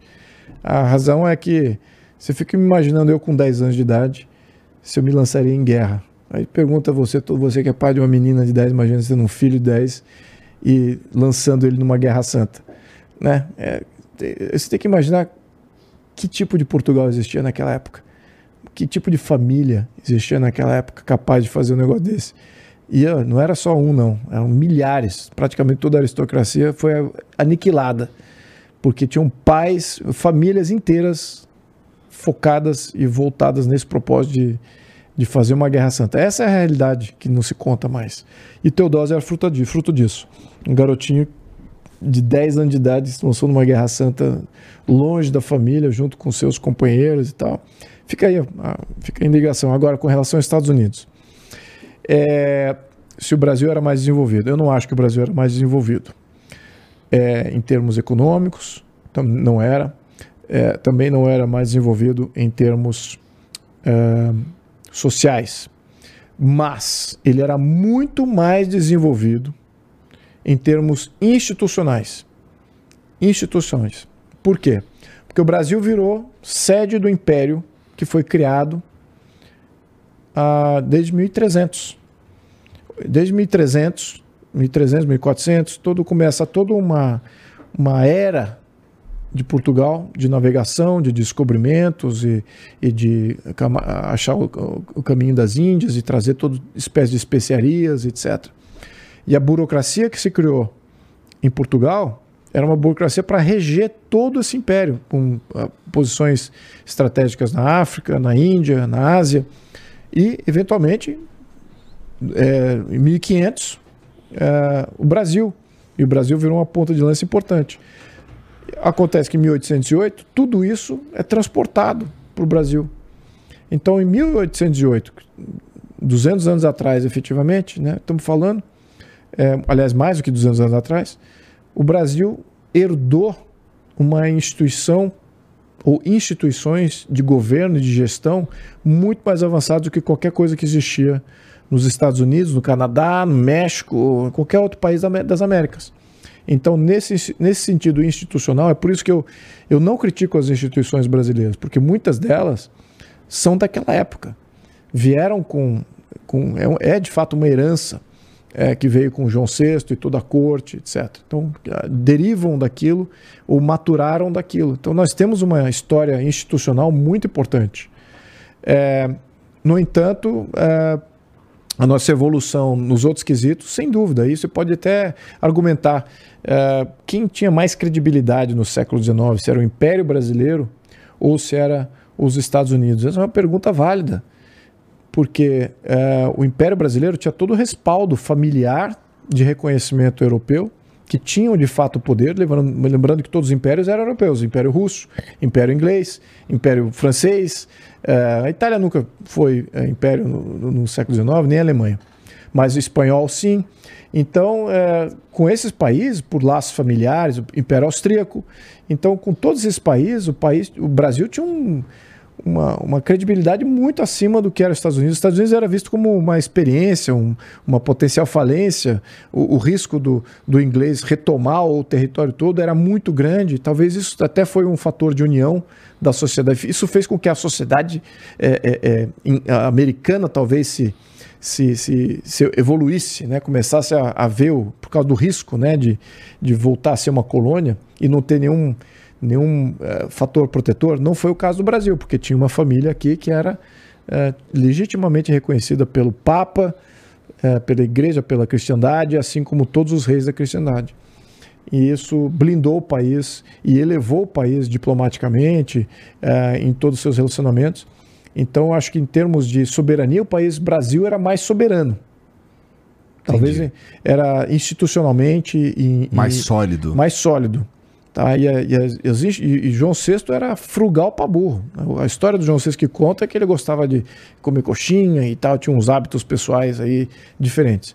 Mas não conta a história dele como estadista e gestor. E foi um, um gestor exemplar. Ele microgerenciava absolutamente tudo, não sabia um, saía um centavo do erário público que ele não soubesse para quê, para que função, qual a origem, para onde vai, que, qual o resultado. Então ele estava sempre monitorando isso com extremo zelo, porque ele sabia. Era a única coisa que mantinha o país independente, era o zelo que ele tinha pelo erário. Se ele perdesse, se ele fosse perdulário, fizesse más decisões, é, o país se perde, se vira dependente do, do, do Lloyds Bank, de algum financiador é, inglês ou algum, uh, algum marechal francês, uh, alguém, ou talvez alguém, alguma da, da Companhia das Índias holandesa, facilmente você ia cair numa dependência ali. E ele não queria isso, queria o país independente. Então, é, aprendizados aí. Tá, essa foi. O, o Will Dantas mandou aqui, ó. É. Sua Alteza considera possível que haja soberania popular em um sistema que, diferente das grandes monarquias escandinavas, propõe sequer eleição direta dos parlamentares e o presidente atue sob forte viés ideológico e sem nenhum freio democrático contra o STF, por exemplo? Não, com esse governo, esse arranjo, é, não tem a mínima chance, é, porque a soberania popular depende de uma, de, de uma Constituição uh, e depende que isso seja aprovado em Câmara e, e Senado, óbvio, emendas constitucionais, alguns projetos de lei, mas que certamente se isso for bascular a base do governo, que já é muito pequena, o governo vai agir e, e vai mobilizar o judiciário para proteger o pouco que eles têm. Então eu não vejo que com Natural. esse governo é, nenhuma coisa nesse sentido, apesar de que quando a esquerda não tinha o poder, muitas das propostas da esquerda eram de soberania popular. A esquerda promovia, ah, temos que fazer referendo, temos que fazer é, candidatura, até candidatura, da candidatura independente talvez eu não vi, mas eu vi de recall, de recall de mandato, eu vi de é, referendo, vi de plebiscito, eu vi de tudo isso, e foram propostas à esquerda. E por que, que não foi adiante? Ah, porque agora eles têm o poder. Eles não querem abrir mão. Não querem, não querem deixar a população nesse momento. E eles foram contra. Eu, relatei alguns desses projetos em é. 2019. Eu relatei em comissão. E quem se levantou para falar contra o projeto foi deputados da esquerda. Que, ah, não, não, isso não interessa agora. E lembrando, 2019 era, era o Bolsonaro presidente. Então, veja como é que eles pensam no objetivo, o quão mais perto do objetivo eles estão. Né? Eles, eles não querem mexer no jogo porque eles sabem que eles estão mais próximos de ter uma consolidação para o lado deles. Eles, eles sentiam isso. Eles, eles têm esse, essa visão de, de fase e de que momento eles estão e o que, que eles conseguem lograr em cada momento para ter um objetivo final. E então, mesmo que eles não tinham o poder naquele momento, eles sabiam que o, o domínio que eles estão estabelecendo pelas instituições, pelo judiciário e as outras partes, eles iam chegar nisso ou chegar mais próximo do, eh, de lograr esse sucesso que eles querem. É, é eu estou vendo isso nitidamente, não, não há outra pergunta. Imagina o seguinte: você está em oposição ao governo e você, como, é, como eles estavam, estavam em oposição ao governo, mas eles tinham perdido as ruas, eles perderam a população, eles não tinham mais mobilização. Então, por que, que eles vão fazer um projeto, aprovar um projeto que é de iniciativa popular, sabendo sem, que eles perderam as ruas? Está nítido a, a visão. Está tá, tá, tá, tá, consolidado o quão eles entendem é a leitura. É lógico, né? É lógico, claro. Se eles, se eles passassem isso, e eram projetos deles, a, a autoria eram deles, era do JECA até, do, do ministro da, da, da Justiça, falando de, não sei se era é, de referendo, de plebiscito, qual, qual deles que eu relatei e falei, sou positivo, quero isso aqui, acho bom isso aqui. Estava aprovando, mas a, os deputados de esquerda, não, não, tira de pauta, tira de pauta, não vamos discutir isso não porque eles iam perder ainda mais. Eles sabem que o que está acontecendo no Brasil é uma mudança de que, se for representada fidedignamente no governo, é uma mudança de substituição completa das elites que eram deles. É substituição completa. E você veja, eles não têm mais elites do lado deles. Quem é que compõe os ministérios? É um bando de corrupto, ou com passagem, ou que, ou que aceitam uh, um bandido como sendo líder. Então, é, não é gente altamente qualificada ou com boas intenções, na minha opinião. Então, é, considerando isso. Eu discordo em alguns, em alguns casos. Talvez aí. um caso de 30 e 40, talvez um ou dois casos. Aí você pode até pontuar. E eu posso até te dar razão. Agora, no geral, no geral não tem talento ali. No geral, você faz assim, um bando de desqualificado, não sabe executar, não sabe representar aquilo que eles se propõem a fazer, e estão representando aqui uma, um, um líder que está com ideias vencidas. E ele, de, em termos de idoneidade, uma parcela da população nunca vai aceitar ele. Nunca vai aceitar. Então, é, é tá, tá, nítido que, que não, não, tem, não tem governabilidade com esse, com esse governo, senão através do que ele vai tentar fazer, que é comprar por emendas parlamentares um monte de deputado e, e senador fraco. É isso que vai acontecer, é, seja, se a, se a população não se mobilizar agora, arcabouço fiscal, uma série de outras medidas aí que vem para beneficiar o governo. Eu não quero beneficiar esse governo. É um perigo para o Brasil esse governo. Enfim. O... Ele mandou mais uma. Em 1992, o Supremo atuou impedindo que a figura máxima da proposta monárquica na época aparecesse nas propagandas do plebiscito de 93. É possível articular uma CPI para avaliar certa parcialidade por conta de uma instituição ameaçada pela proposta monárquica que visa moderar eles? Olha, podemos até propor a CPI, mas eu não acho que haverá assinaturas para que, há, que, que ocorra essa CPI. É, primeiro, também que estamos falando de 30 anos atrás. É. É, segundo, que para uma parcela que importa, é, de fato nós sabemos que houve interferência de muitos agentes ali. É, TV Globo é um agente, vários políticos é, da esquerda radical, um agente. Eles sabem que uma monarquia impede qualquer plano totalitário. Não existe plano totalitário com monarquia, não existe. Não existe ditadura de esquerda com, com monarquia. Não, não é possível isso. Então, para vi manter viável a ideia de uma ditadura de esquerda, você tem que eliminar completamente. A... Então, você tinha vários conspiradores ali. E, mas, enfim, é, não vejo o número suficiente de deputados para que compõe essa CPI e também não vejo a, a razão é, de quem realmente nós estaremos levando aqui a, a ser julgado. Né? Em termos de efetividade política do momento atual, eu, eu não vejo isso. É, fica para a história. Ah, o Matheus Zola mandou. Boa noite, príncipe. A República a cada ano se prova que foi uma falha. Os próprios fundadores perceberam o erro. O próprio Deodoro, primeiro presidente da República, disse: A única coisa que sustenta o Brasil é a monarquia. Se mal com ela, pior sem ela. Falou isso aqui mesmo? Sim. É? Uhum. Histórico.